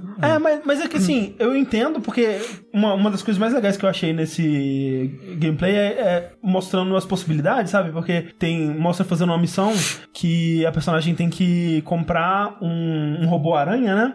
Com os contrabandistas lá, barra pesada e tal. E aí, pra conseguir o, o dinheiro, você pega um chip com o dinheiro que você precisa de uma militar lá, né? Que né, você. É que eu comentei que ameaça Exato. você. E aí, você entrega esse chip pro, pros contrabandistas e o chip tem um vírus, né? E quando eles colocam o chip no computador, eles filha da puta, começa uma luta lá e tal, você tem que se virar nessa, nesse combate. E aí, tem tantas etapas desse, dessa negociação que poderiam ter ocorrido diferentes, sabe? Porque tem uma hora que os contrabandistas apontam a arma pra você, você poderia revidar, você poderia ter conseguido dinheiro por conta própria pra comprar o, o robô com seu próprio Sim. dinheiro e não usar o chip com vírus. Você Pe- poderia ter roubado o robô, sabe? É, você podia ter pego o chip que a mulher deu pra você e matado os caras mesmo assim Exato. e pagar outro lugar com o chip. Sabe como é que chama isso? RPG. RPG. É. Só que a gente não tá acostumado a ver jogo moderno nessa escala com essa liberdade. É, porque custa muito. Sim, porque tipo, a gente vê alguns jogos, tipo, sei lá, o Planescape Torment. O pouco que eu joguei dele é impressionante nesse nível. Sim, A exato. liberdade de coisa É. que você tem. Mas era mais limitado os jogos na época, sabe? E você vê essa escala de jogo com essa suposta liberdade é muito impressionante. Sim, é tipo, isso que eu falei é uma missão que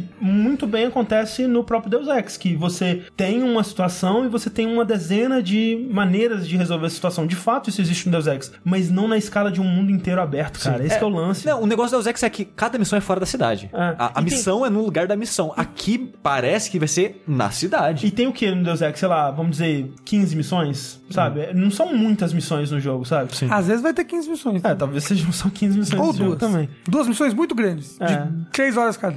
Talvez. Vai ser uma missão só gigante. Cara, eu adoro faixa pedestre desse jogo. É muito bom.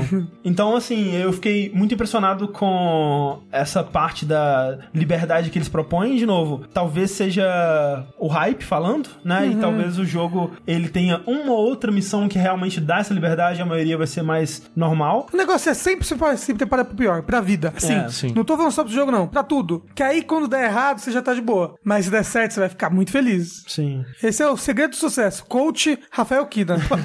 E, cara, eu gosto demais, demais dessa estética, sabe? E Isso é uma coisa que, mesmo o Deus Ex, ele tem uma estética muito bonita também, Sim, eu gosto bastante. mas não é essa estética, que é aquele anos 80 futurístico, sabe? É sim. o futuro do passado. É, o futuro do pretérito, que eu acho animal, sabe? No, no trailer dá pra ver mais é, como que eles pensaram profundamente em como diversos aspectos da cultura se adaptaram a essa realidade, sabe? É que eu falei, a escrita. né, É. Mas né, também eles têm uma base por trás, né? Que é o. O Mike Pondsmith, É, não é? que é o criador do, do RPG. Então, tipo, eles têm uma, uma base por trás pra ver, tipo, a sociedade e Sim, tudo sim, mais. sim, Assim como no Witcher também, né? Eles têm a base dos livros. É. Que eu acho que ajuda, ajuda legal. Tipo, o tiroteio parece meio. Ah, tiroteio. Mas é que assim, eu vi muita gente criticando a parte do tiro, mas você tem que pensar que é um jogo que o foco dele não é tiro, sabe? Pra um jogo. É, até o trailer faz. Ele, tipo, o trailer não- ele finge que não vai ser de tiro. Tipo, ele, não, vamos tentar ser mais pacífico, vamos negociar, vamos pegar o dinheiro e tal. Então tá, ele o, o trailer, o, o demo do jogo, ele mostra, ó, você pode tentar ser pacífico e tal. Mas eu, eu, quando for jogar, eu provavelmente vou tentar jogar nessa vibe, tentar ser, sei lá, um hacker, um, sei lá, um eu engenheiro, alguma Eu- coisa. Eu, gosto de, de- nesse tipo de jogo de ser não letal, esse tipo de coisa assim, eu acho mais É, legal. tentar me virar dessa maneira, É, né? mas Ma- assim, dito isso, me pareceu legal, sabe, a parte de tiro. Porque Não, não. tem habilidades, tem é, aquele. Tem dash, pulo Aquele duplo. bullet time, aquele tiro que ricocheteia na parede e tal. Parece legal, sabe? Você poder é, hackear os inimigos e travar a arma deles à distância e tal. É. Então. Mas isso, assim, que dá, isso que dá o quê? Botar o Wi-Fi na arma. Pra que botar o pra quê? Wi-Fi na arma, gente? Isso é verdade. Não bote Wi-Fi na sua arma. Mas assim, você ainda vê que esse jogo ele tá bem num alpha beta mesmo, porque você vê muito animação que parece que tá meio crua ainda, muito clipping. Olha, eu acho que isso daí é, Vai- vai, é vai dar isso uma sequência de um jogo dessa escala, É. assim, sabe? É porque, acho. é porque eles no- no- na cartinha ele fala isso, sabe? Não, eu, eu- eu acredito mas, né? que vai estar mais polido, mas esperar que um jogo nessa escala seja Sempre- sabe, sem clipe É. e com animação perfeitinha e tal, é, é, eu acho que é demais. Mas, ainda. mas sabe, o- sabe o que mais me empolga nesse jogo? Nem é o que ele é, mas é o que ele tá na minha cabeça. Olha a porra do- da plaquinha do, do restaurante do Tom ali, caralho. Porra, velho, não é possível que tenha isso aqui no mundo inteiro, com essa qualidade de, de detalhe. Caralho, velho. A plaquinha? É, Tom's Dinner ali, cara, de neon, velho. Ah, é muito da hora. No, no, no Infamous tem várias plaquinhas de Não neon. tem porra nenhuma, não. Não, o que o André tá dizendo é, eles fizeram uma parada específica para um barzinho que tá no canto do jogo que ninguém vai ver. Mas é porque é uma das duas missões do jogo. Então, é isso que é o meu medo, cara. Tipo, será que só tem essa porra nos lugares que você vai passar? Ou tipo, então é uma franquia. Você não sabe, às vezes tem vários John's Dinner. Só tem esse restaurante, é uma, uma mega rede, né? Isso. É. É, mas o que eu ia comentar é que eu gosto do que esse jogo é no, no meu plano das ideias, porque eu gosto muito de Vampira Máscara, do RPG de mesa, e eu amo o Van- Vampire Masquerade Bloodlines, o jogo, Aham. que ele é meio com Immersive Sim no mundo do Vampira Máscara. E esse jogo é mais ou menos isso, tipo, é, obviamente ele é mais ambicioso, numa escala maior, mas essa parada de pegar um RPG de mesa, ser fiel pra caralho ao RPG de mesa, tanto em sistemas quanto no universo que ele criou, e fazer um RPG em primeira pessoa com a cidade lá pra você andar e fazer isso, sabe? Só que o Vampiro, ele é um jogo extremamente falho, bugado pra caralho, que você tem que relevar muitas falhas pra aproveitar e curtir as coisas boas que tem nele. E esse jogo, a minha esperança é que ele seja esse tipo de jogo, só que bem executado, sabe? Então, eu tô muito, muito animado. É, cara, ele. é, é- eu revendo aqui as cenas, cara, é muito difícil, cara. É, tem que ter muita fé no coração pra acreditar que o nível de detalhe e de, de interação e de mundo vivo que eles mostram nesse trailer, nesse gameplay, vai ser assim naturalmente ao longo do jogo inteiro, sabe? É tipo, é, tem que ter muita fé no coração. Eu não sei se eu tô nesse ponto ainda, sabe? Eu tô com muitos pés atrás. É por isso que eu falei, já tem que esperar o pior, que aí você já, quando vier a decepção, você já É. tá preparado. Mas se for, cara, se for isso aí, tá. Realmente vai ser uma coisa maravilhosa. O que o futuro também nos aguarda, e eu fico curioso pra ver se Cyberpunk 2077 fará proveito desse futuro, são as novas placas de vídeo da Nvidia, cara, que foram anunciadas aí. Quer dizer, já tinham sido anunciadas há algum tempo, mas foram mostradas e revelado preço e data, essa coisa toda, é, durante a Gamescom. É, a Nvidia anunciou uma série nova de placas de vídeo aí, né? A RTX 2080, 2070 e 2080 Ti. Né? A 2080 Ti sendo a mais potente de todas elas. É, a 2060 e 2050 ainda é GTX, né? É, eu acho que é isso. Não aí. vai usar essa tecnologia nova que a gente vai falar agora. Isso. E a grande novidade é que é, antes era GTX, agora é RTX, o R significando aí Ray Tracing, né? Que é um termo que você talvez, se você já assistiu o Retrocompatibilidade de Doom, você talvez conheça, que é um termo de computação, na verdade, que existe há muito tempo, né? Um, um conceito que existe há muito tempo, que é simplesmente você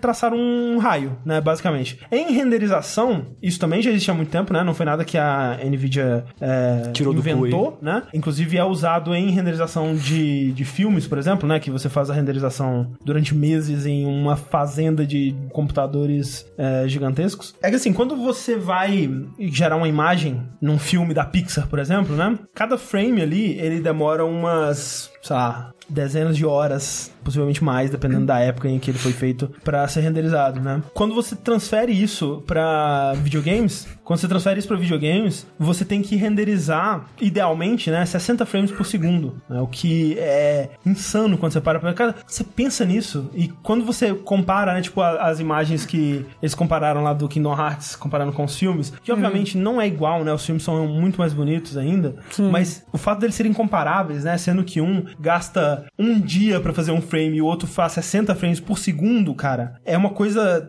como que é possível, né? E é possível justamente porque os videogames, eles usam truques, né? Eles usam muitos atalhos pra fazer as mesmas coisas que são feitas numa renderização de um filme da Pixar, né? Um desses atalhos é justamente em como eles fazem é, a iluminação, porque como a gente sabe, né, a iluminação é, acontece quando a luz ela bate nos objetos, né? Ela sai quicando aí pelos objetos tudo, dependendo das propriedades aí do objeto, ela vai ser absorvida, ela vai ser refletida, ela vai quicar em outros objetos e tudo mais Porcentagens dela. porcentagem dela e tal. Eventualmente ela chega no nosso olho e a gente enxerga o mundo, né? Pelo menos a maioria de nós. O que acontece numa renderização com Ray Tracing é a simulação desses raios, né? Dos raios de luz, que é algo que até por muito tempo foi proibitivo de ser feito é, em tempo real para jogos, porque realmente é um cálculo, são cálculos muito pesados, né? Por conta disso, quando vão fazer simular a iluminação no, em jogos até o momento, né? Até antes dessa, dessa placa aí de Ray Tracing, muitos truques eram usados. né? Então, por exemplo,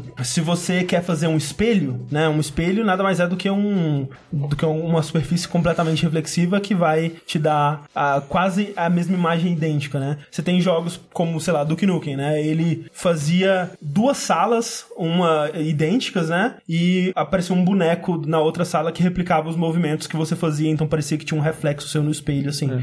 O, O Silent que é Hill- assustador, que às vezes a vida real é isso daí também. a Às gente vezes não a vida sabe. real é isso aí também. Quando você pensa em espelho, né? O espelho ele tá gerando uma imagem idêntica, né? E, e você vê que quando você começa a pensar nisso, você repara que a esmagadora maioria dos jogos não fazem reflexos no espelho, né? O espelho aparece meio rachado ou uma superfície meio Borrada. opaca, assim, que não tem nada. É justamente porque é um. É caro, né? É caro pra placa de vídeo processar isso. É, é- consome muita performance. É, at- até porque muitas vezes o espelho você bota uma outra câmera por trás. Então, tipo, você tem a sua câmera né, renderizando, processando o que você tá olhando. E você tem uma outra câmera ali que ela tá, ela tá, fil- ela tá filmando aquilo ali que tá atrás de você e botando ali. É, então, tipo, você tá com, como se fossem dois jogadores ali, sabe? É, tá renderizando o jogo duas vezes, digamos. né? Isso. Então é, é- é pesado pra, pra máquina renderizar isso. Então muitos truques têm que ser usados aí. Geralmente quando, É, isso quando daí, eles isso daí fazem... é, me- é meio que um truque já também. Sim, quando eles fazem, por exemplo, em muitos jogos você consegue ver que no espelho aparece uma versão de baixa resolução da imagem, né, e tal. Tem outras técnicas, por exemplo, que uma das mais famosas, por exemplo, quando você vai fazer uma luz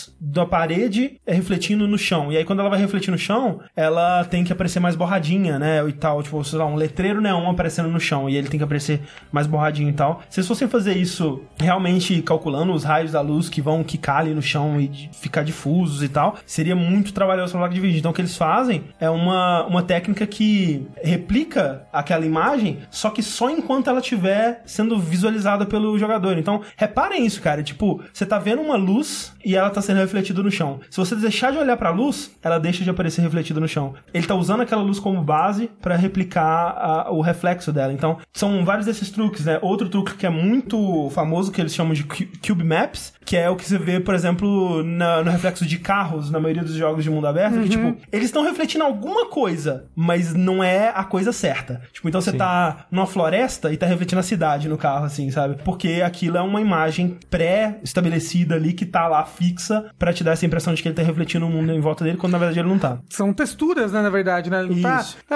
co- como se você botasse uma, uma textura ali no carro. Isso. Tanto que a gente achou coisas em texturas absurdas, né? Exato. O- uma, uma técnica muito comum também é não botar espelho. Você não bota que é pra não ter Isso. problema. Aí já não precisa pensar nessas coisas. né? Isso. E aí, então, o que essas novas placas da NVIDIA estão prometendo fazer é justamente isso. Eles vão calcular até 10 gigarraios, que são muitos raios, É tipo um Zeus. é tipo um Zeus, e calcular de onde esses raios vêm, por onde eles quicam e tudo mais, e gerar não só reflexos realísticos, mas também sombra, iluminação e essa coisa toda, né? Então é uma mudança de paradigma realmente no modo em que jogos são renderizados. Se for adotado pela indústria, obviamente, né? Porque é um novo modo, né, de você pensar em renderização de jogos. As engines vão ter que ada- adotar isso como uma possibilidade dentro delas. Os desenvolvedores vão ter que querer fazer o jogo dessa forma, porque não é simplesmente apertar um botão lá, agora tem Ray Tracing, né? Os jogos vão ter que ser pensados dessa forma. Se você pensa num jogo como o Metro Exodus ou Resident Evil 2, que mostraram demos usando Ray Tracing e tal, são jogos que dependem muito de uma iluminação bem deliberada, né? Que se estiver mais claro ou mais escuro, perde o que eles estão querendo passar com o, o feeling do jogo ali. Então, não é algo que você simplesmente pode fazer a esmo, é algo que vai ter que ser considerado no design do jogo. E mesmo assim, pode dar alguns problemas, né? Como já aconteceu com o Shadow of the Tomb Raider. O que? Ah, se é no cabelo dela que você fala? Não, tipo, o Shadow of the Tomb Raider vai, tem essa tecnologia de, né, do Ray Tracing, mas quem utilizou com a placa deu um baita problema. Vamos supor que o jogo tinha rodar com 60 FPS, ele tava a 30. Ele não, Não, mas- conseguia mais que isso porque... É não, pesado. a, Mas é não, a isso. placa não tava aguentando, É, mas, mas não é é- porque a placa não tava aguentando. Aparentemente, devia ser que o jogo não tava otimizado Não. pra tecnologia Sim, ainda, era um entendeu? demo só, o jogo nem saiu. Sim, o jogo não tá otimizado realmente, É, mas... mas é porque aí o pessoal ficou, e essa tecnologia de bosta aí não funciona. Mas não o é, jogo cara. não consegue nem rodar 60 Mas- FPS com essa tecnologia. mas não Então, vai. Mas não é. Não, e vai. Não vai, vai. não- claro que não, cara. Porque- 60? Porque é a primeira placa que tá fazendo isso, cara. Tipo, é é a primeira, tipo, ela não é potente o suficiente. Ainda tem que ter espaço pra essa tecnologia crescer. Tipo, os jogos vão rodar pior. Não vai tá- ter como rodar um jogo em 4K com essa tecnologia ainda nessa placa. Eu acho que vai. Não vai, Pra cara. quem não, mas uns 60 FPS? Claro que não, cara. É muito mais pesado do que você renderar. Tipo, Hum. não, é, não é um filtro, sabe? É, é um outro modo de renderizar a parada. Então, assim, os jogos vão rodar com performance pior, sim. Não vai ter como você rodar ele na, em 4K com 60 FPS, não, não é essa a ideia. Mas se for adotado pela indústria, pode ser o, o, O futuro da o parada. futuro da parada. O futuro! Porque muita gente, tipo, quando foi anunciado, eles estavam pensando assim, será que vai ser isso é o, o novo Physics, né, da Nvidia? Ou o novo, como é que chama a parada do cabelo? Trace FX da Nvidia, sabe? Que são efeitos legais, mas que só funcionam em situações bem específicas, né? Os desenvolvedores vão ter que decidir se o Ray Tracing vai valer a pena o esforço, né? Porque essa placa, ela tem que pegar e ela tem que chegar ao público. O que não deve acontecer nessa primeira geração, né? Porque as placas estão muito caras. Tipo, a mais barata acho que é 999 dólares, é mil Não, dólares. não é a placa. 500 dólares a mais barata. Ah, que é não. a 1070. A 2070 acho que é.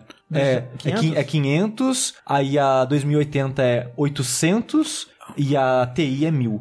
É, então, é, é, eu, eu vi já Como tá... eu tá- disse, 600. né? Aí, ó, já- eu já vi por uh, 8 mil reais já as placas aí. Mas é, no Ah, Brasil. não, pô, no Brasil vai ser uma casa, pô, essa placa. É, então, olha lá, o, o Raul disse, tem jogos que até rodam em 4K 60 FPS, mas eles usam até que só em alguns elementos do cenário, não a render completa da iluminação. O que pode ser uma boa, Pode ser, entendeu? quando uma, uma cena que precisa realmente vai É, beneficiar o, o cenário que efeito. precisou. Coisas específicas do cenário que seriam legal ou ficariam mais Isso. bonitas assim. Exato. Então, tipo, eu acho que a, a pessoa que vai fazer o jogo, ela vai pensar muito nisso, sabe? Sim. Eu não vou deixar o meu jogo em 30 FPS pra botar essas luzes bonitas pra cada. Mas esse efeito aqui, ele ainda vai continuar 4K 60 FPS, porque acho que é, é pra onde as TVs estão tentando empurrar aí a tecnologia, Aham. né? Pra vender TV nova e TV melhor. Tem muita gente pensando, será que esse é o novo 3D? É uma, uma modinha que eles vão tentar empurrar pra nossa goela e tal? E me parece que não, sabe? Porque é uma coisa que a indústria de, de é, efeitos visuais tem Busca. como é, tipo, é o, o santo grau da, da- da- dos efeitos visuais há muito tempo já, me parece que é pra onde as coisas têm que ir. Porque, tipo,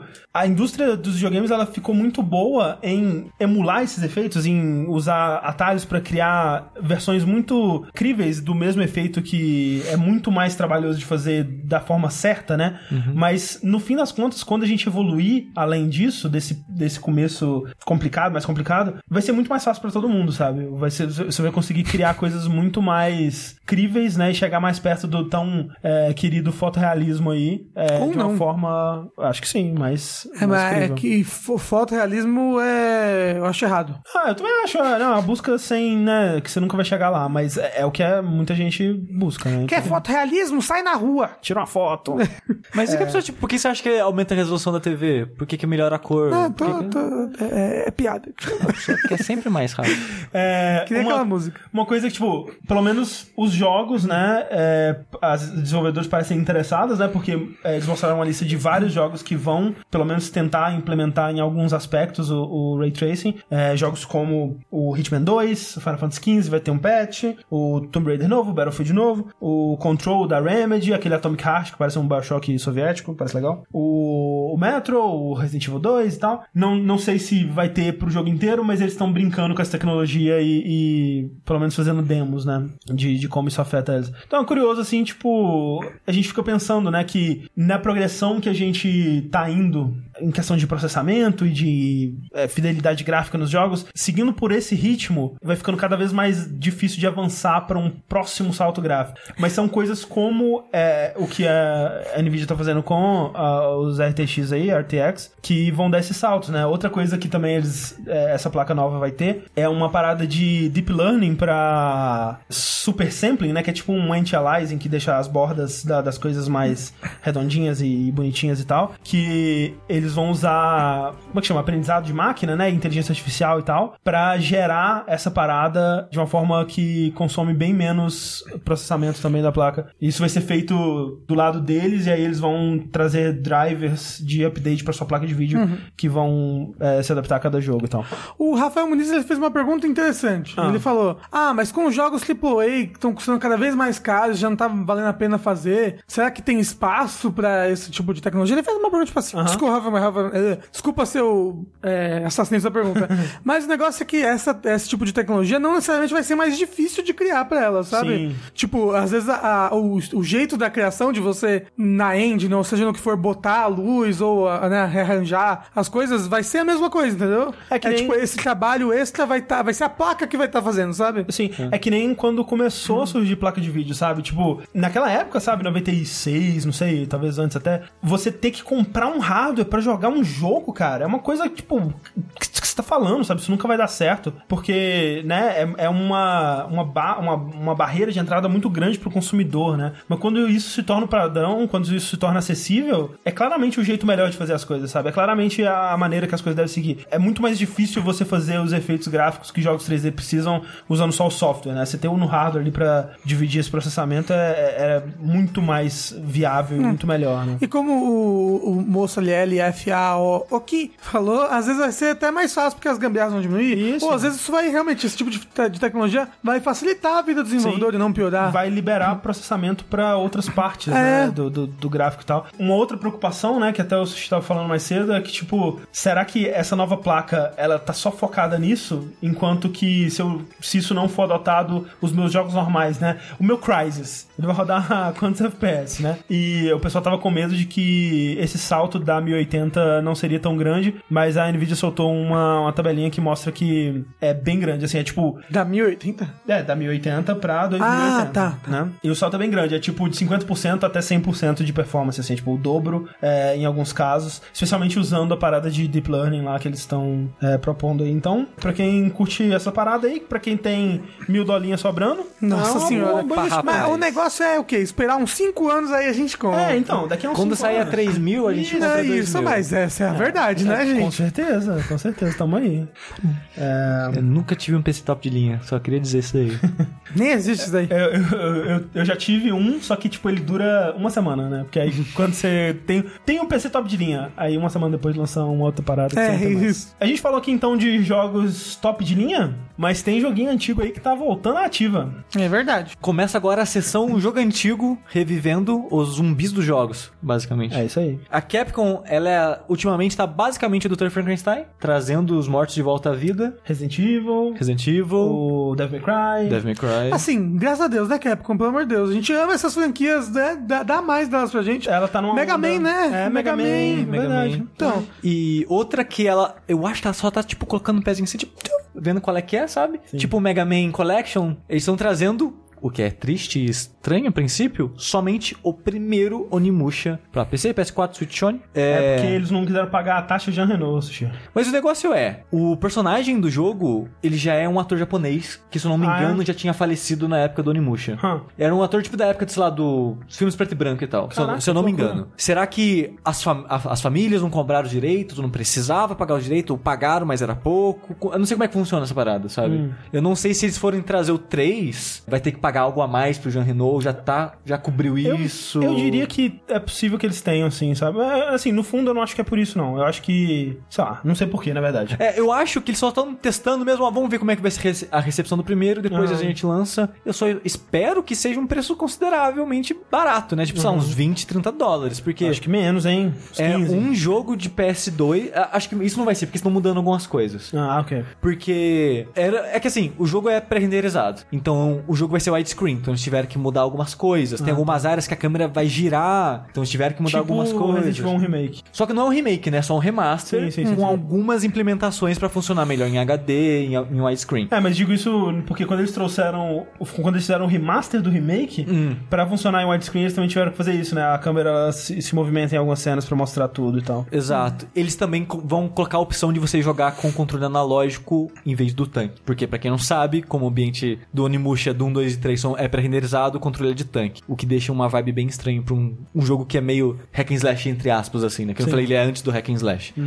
Então, como eles estão fazendo algumas coisas, eu acho que, tipo, 20, 30 eu acho que vai ser fácil. E Capcom? Capcom é meio careira, né? Vamos ser sinceros. Mas eu gostaria que fosse, tipo, 60 dólares os três, sabe? 60 eu... dólares pelos três, acho que seria uma boa. É. Os três e o Down of Dreams. Esse eu não Aquele joguei. esse Do não loiro lá. É. O, é engraçado que eu- o 1 eu nunca joguei, o 2 eu acho que eu terminei, o 3 eu joguei bastante, mas não cheguei a terminar na época. O único que eu terminei foi o 3. E eu gostava bastante do que eu joguei do 2 e do 3, então eu tô bem animado pro remaster do 1, pra jogar ele, enfim, pela primeira vez, mas também pela Capcom tá se interessando, mesmo que um pouquinho, mesmo que só, tipo, ó, vamos ver como é que tá o interesse dessas pessoas, quem sabe a gente lança mais remaster, quem sabe mais um jogo. Então é, é, já lançaram com data, uma data assim, ó, maravilhosa, não tem jogo nenhum saindo, Ah. Assim, vai todo mundo comprar o Nimush pra caralho, nem tão. Parece que tá jogando pra morrer, na verdade, a porra desse jogo. Que eles vão Não, lançar, ser acho que é sucesso. dia 19 ou 29 de janeiro. Cara, começo do ano que vem, sem sacanagem, tá uma dança da cadeira pra alguém desistir. Porque é tanto jogo que alguém vai ter. vai- o Mas pessoal vai. vai. ter que cuspir pro resto do ano. Mas vai, vai ter um pessoal ali que vai, vai peidar ali, vai deslizar pra frente. Não, eu tomara que, que faça isso mesmo. É confirmado que vai ser 20 dólares. Pô, maravilhoso. Ok, é. Ah. É assim, eu acho meio caro. Eu Se acho fosse que os 15. três. André. Então é que o dólar tá muito caro. É, então, é. É caro, 20 né? dólares, também conhecido como o 500 PIB da reais. Austrália. É isso. É, não, pra gente é 100 reais essa porra. Mas eu acho um preço justo, né? Levando em preço de jogos de modo geral em comparação. Que nem eu já falei, se os 3 por 60 eu acho justo, 1 por 20 é isso, sabe? É. 3 por 60 por 20. Ai. Tá bom. Ok. Né? É que 3 por 60 parece bom, entendeu? é porque é um também, um é o pior, cara. Quer dizer, eu acho, né? É, mas mas, eu, mas eu, eu fico feliz. Você tá tentando. Um outro pezinho na água que a Capcom tá colocando é com uma nova skin da Kami no Street Fighter V, cara. Que eles anunciaram que a Kami vai vir com a skin da protagonista de Haunting Grounds, que é aquele jogo de PS2 de terror que você é uma menina, tem um cachorro, e aí tem um cara esquisito que te persegue. Cara, o cachorro é maravilhoso. Eu, eu lembro muito vagamente desse jogo. Pois é, é um de, jogo de- ver meu amigo Ele- ele é tipo jogando. um jogo que ninguém lembra direito, mas ele é legal, sabe? Ele é da hora. Ele, ele é bem É tipo legal. uma creepypasta, assim, que todo mundo já viu, mas não lembra É. direito. Ele, ele é um Clock Tower 3, só que melhor. É, ele é legal, cara, eu gosto dele. E aí fica aquela coisa assim, será que a Capcom falando, será que alguém lembra de Haunting Grounds? Vamos ver se alguém lembra desse jogo aqui, será eu, que... eu nunca, é engraçado, eu nunca joguei ele, mas já assisti gameplay e ele parece muito legal, sabe? É que gameplay as pessoas já, já sabem jogar, né? Aí fica difícil.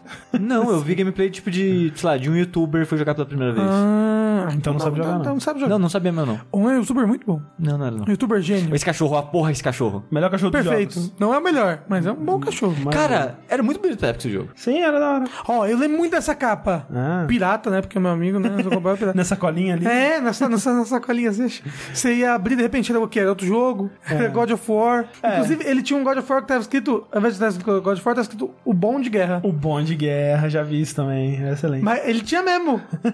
Agora eu não sei se era uma mania das pessoas da época, Era uma piada, se era né? uma piada interna da, dos piratas. Mas eu conhecia muita gente que falava sincerão, assim, bom de guerra. Que nem o meu amigo chama Final Fantasy de Final Fantástico. vamos jogar um Final Fantástico 7? Eu, claro, vamos. Mas será que eu tenho que jogar todos os outros final fantástico?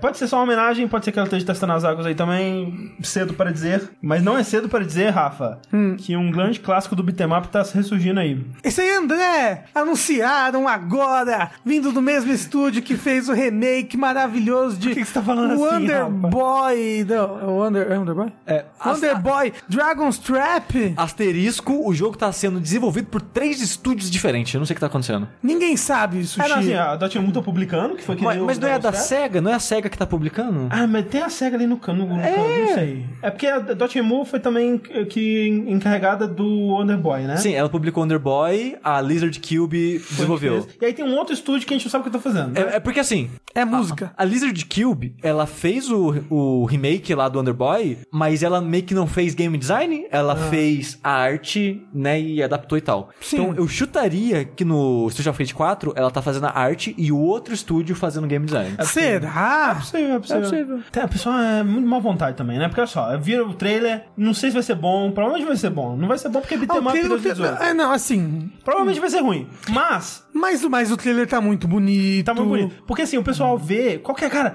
é impressionante, velho. A pessoa Hoje vê dia- qualquer desenho e acha que é flash. É, que raiva, cara. Não pode fazer mais desenho 2D, é flash, tudo é flash. É, é, aí não pode fazer pixel art, porque é pixel art, aí não pode fazer desenho, porque é Só pode ser flash. 3D agora É. as coisas. Só ou então, Cuphead, só ou que então pode. feito à mão. É, se for feito à mãozaço mesmo, aí pode, né? Porque, tipo, Cara, Shovel... Hollow Knight, as pessoas falam que é flash. Não tem nada a ver. aí é foda, né? Não tem condição. Não, quer falar que é flash? Flash é game, deve ser game de cá, porra. É, deve é, Flash, é, mais- é, é verdade. Mas o é, Street of Rage 4, eu achei muito bonito o, o trailer. Eu, eu, assim, não sei se eu gosto tanto do design, né? Do redesign dos personagens. Eu gosto dele, velhão. É, não sei se eu gostei tanto, não sei se eu Eu gostei tanto gostei. da Blaze. É barba, eu gosto de barba. É, a Blaze tá aquele clichê de mulher dos anos 80, né? É, É, podia ter mudado. Podia, ter mudado ser um pouco. clichê de mulher dos anos 90. Ah, evoluir. Isso. Uma Elaine do Seinfeld, né? Com aquela jaqueta. é, seria maravilhoso.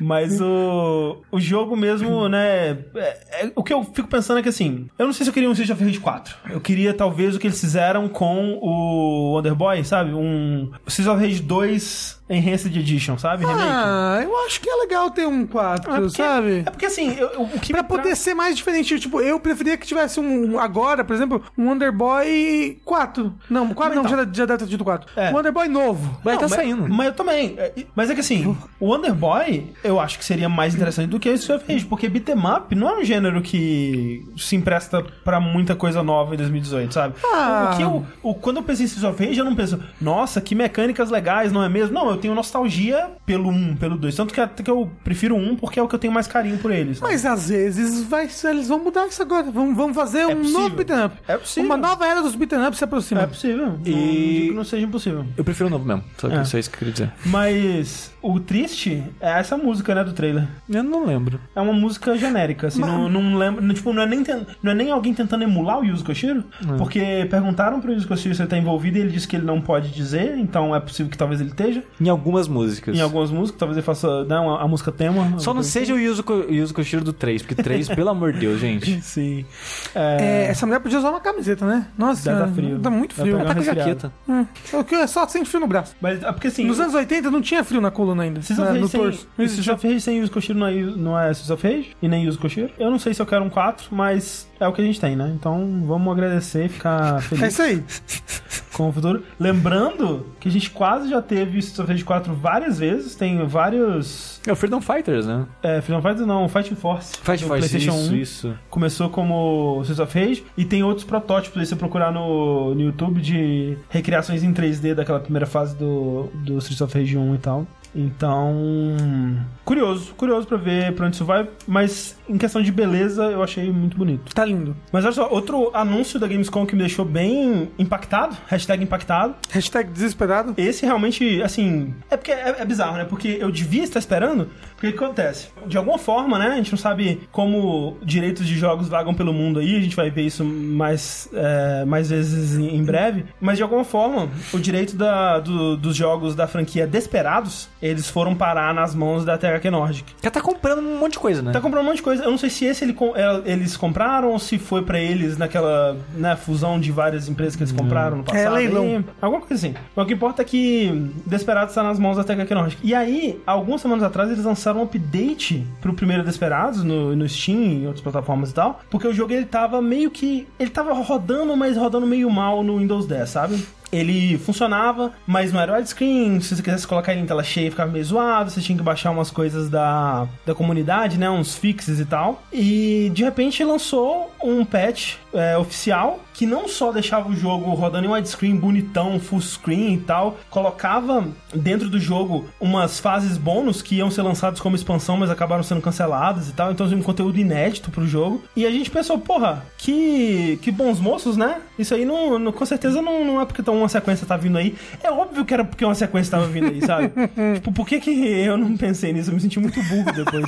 Porque anunciaram realmente uma sequência de Desperados. Desperados é um jogo de 2001 que ele é basicamente comandos no Velho Oeste. Comandos ou Desperados ou Shadow Tactics, pra quem não sabe, é um tipo de jogo tático, né, onde você controla uma série de personagens, de heróis que cada um tem suas habilidades próprias, seus pontos fortes e pontos fracos ali, e você tem que cumprir missões, geralmente em stealth e controlando, né, dando comandos pra cada uma ali e tal. É, é várias pessoas e tudo em tempo real. É um tipo de jogo que eu gosto muito, especificamente por causa do Desperados, que eu comprei numa revista há muito tempo atrás e apaixonei pelo jogo e joguei é, infinitas vezes. A gente quase gravou um vídeo, quer dizer, a gente gravou um vídeo sobre ele, só que deu algum bizil, você lembra? Ah, é verdade, lembro. Que a gente ia fazer um mestre mandou na época. Sim. E só que deu ruim na gravação e não, nunca foi pro ar. Mas enfim, Eu lembro que você jogou um jogo parecido com esse daí, só que era oriental. que é o Shadow Tactics. Shadow Tactics é o quê? É uma, um revival desse gênero que foi feito por um estúdio chamado Mimimi, é um ótimo nome de estúdio. E veja só que curiosidade, Rafael. Uau. Quem tá desenvolvendo esse jogo? O Mimimi.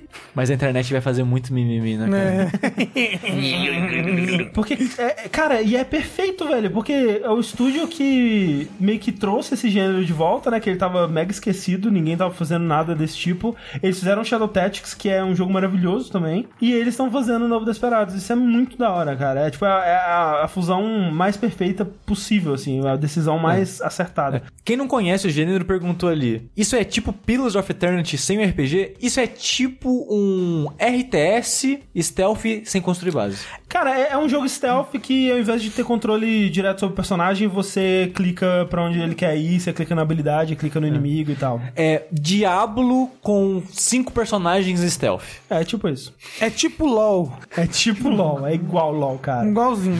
É, você mas- gosta de LOL? Compre esse jogo que você vai gostar. Joga com seus amigos. mas é engraçado que, tipo, o André am- amou, amou, amou muito Shadow Tactics. Aí o Ricardo do Nautilus foi lá em casa, amou pra caralho. Tipo, falou, né, o quanto ele ama o jogo e tal. Eu, dá chance pra esse jogo aí. Então fala bem pra caralho, vamos ver qual é que é. Eu não gostei não, só queria dizer isso aí mesmo, que não é pra todo mundo. Porque é, tem gêneros que não é pra gente. Não, é, isso é verdade. Absurdo. O meu, por exemplo, é o feminino. Tá ótimo, Rafa.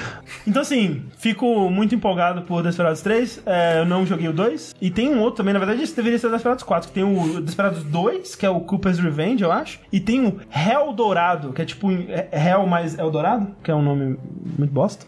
Mas eu não joguei nenhum dos dois. É lá que acontece a Golden Shower, né? É isso. No, no Réu Dourado. Shopping Hell Dourado.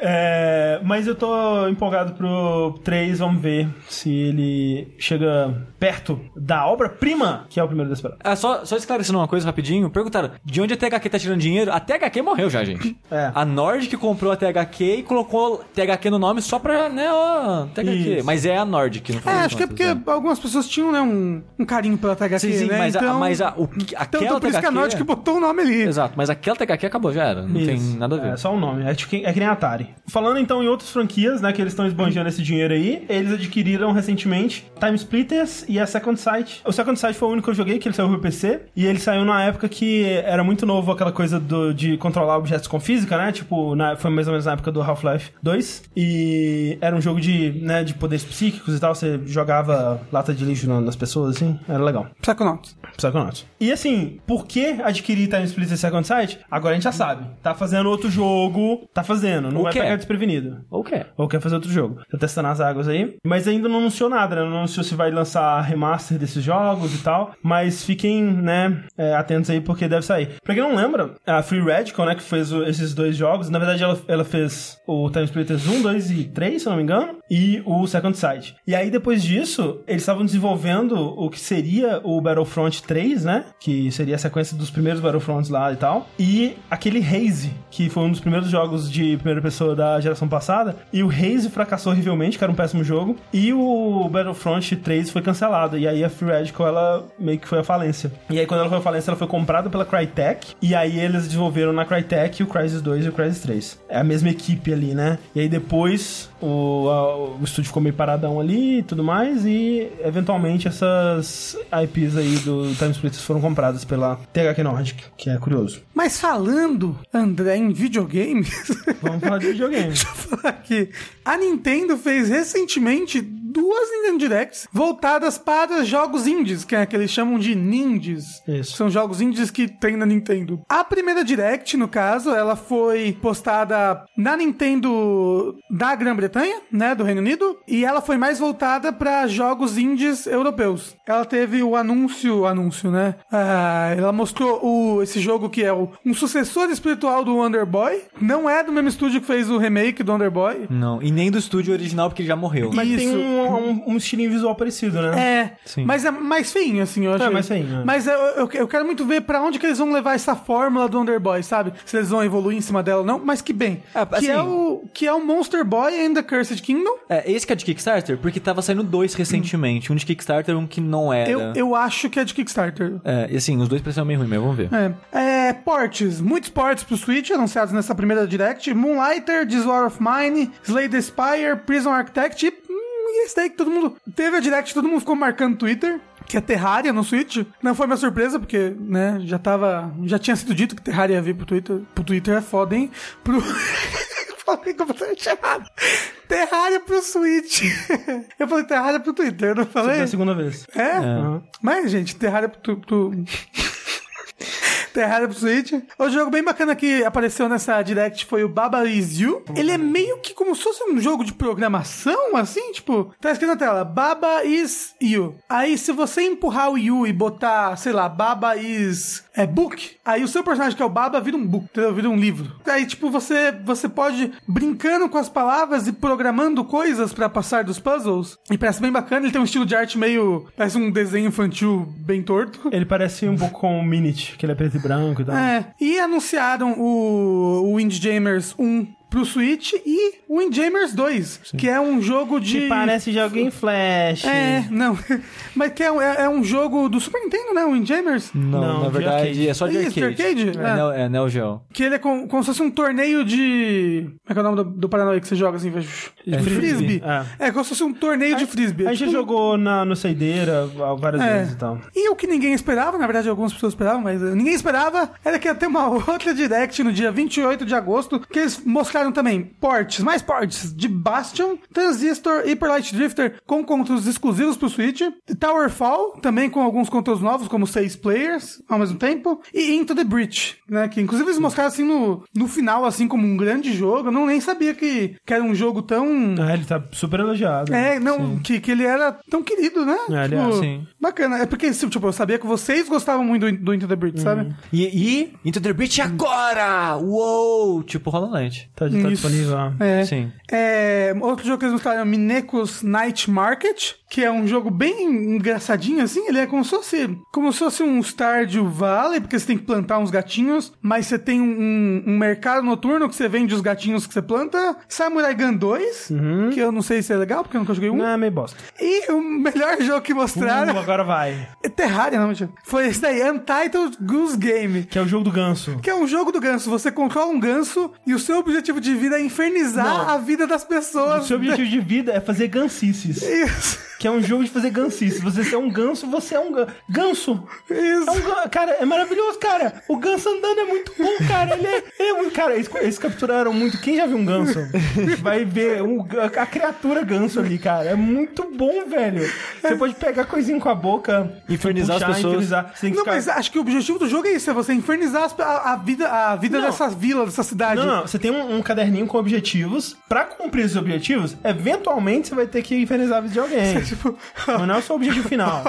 você pega o sanduíche da pessoa e leva correndo, joga as coisas na água. É muito bom, cara. É você faz o cara engraçado. correr atrás de você, e o cara ficando correndo atrás do ganso é muito engraçado.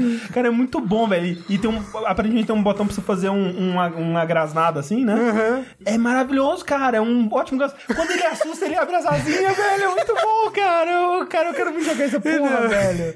Acho que esse foi o jogo que eu mais fiquei com vontade de jogar É no Direct. maravilhoso quando ele assusta com as asinhas, cara. Mas sabe qual é a melhor coisa desse jogo? Hum. Que a tradução do nome dele é o jogo do ganso mesmo. É o ganso. Ah, é o jogo do ganso sem título. Ainda, é. Provavelmente ele vai ter outro título Não, quando ele não, lançar. não pode. Tem que é, ser esse tomara nome. que não. É, tomara que seja Será? Eu Game. acho que tem que ser isso daí também. Não, não é a primeira vez que mostram esse jogo. Hum. E já, a primeira vez já tinha esse nome. Então tem que continuar assim, por favor. Eu quero sim, cara. É, quero. O, o ganso com a pá na boca, velho. Que coisa maravilhosa. Ele vai fazer muito caos com essa pá. Vamos ver onde ele vai se meter com essas confusões.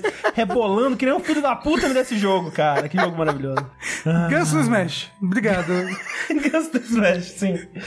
Vamos rapidamente aqui responder uns e-mails que vocês mandaram no vértice.jogabilidade.de. Poucos e-mails, afinal de contas o Rafa já tem que vazar daqui a pouco. Então vamos correr aqui. Dê o primeiro e-mail pra nós, Rafa. o primeiro e-mail é do Zé Ramalho. Grande cantor. Eu, ô, Vida de Gado. Chão Diz. Isso. Que ele canta com a. Eu espero que seja dele. Ramalho de verdade. Chão Diz? Não, É? não, Ah, o, o Vida de cara-? Ah, deve ser. O cara que ah, mandou e-mail, porra. O Rafa colocou a incerteza dele na pergunta do André.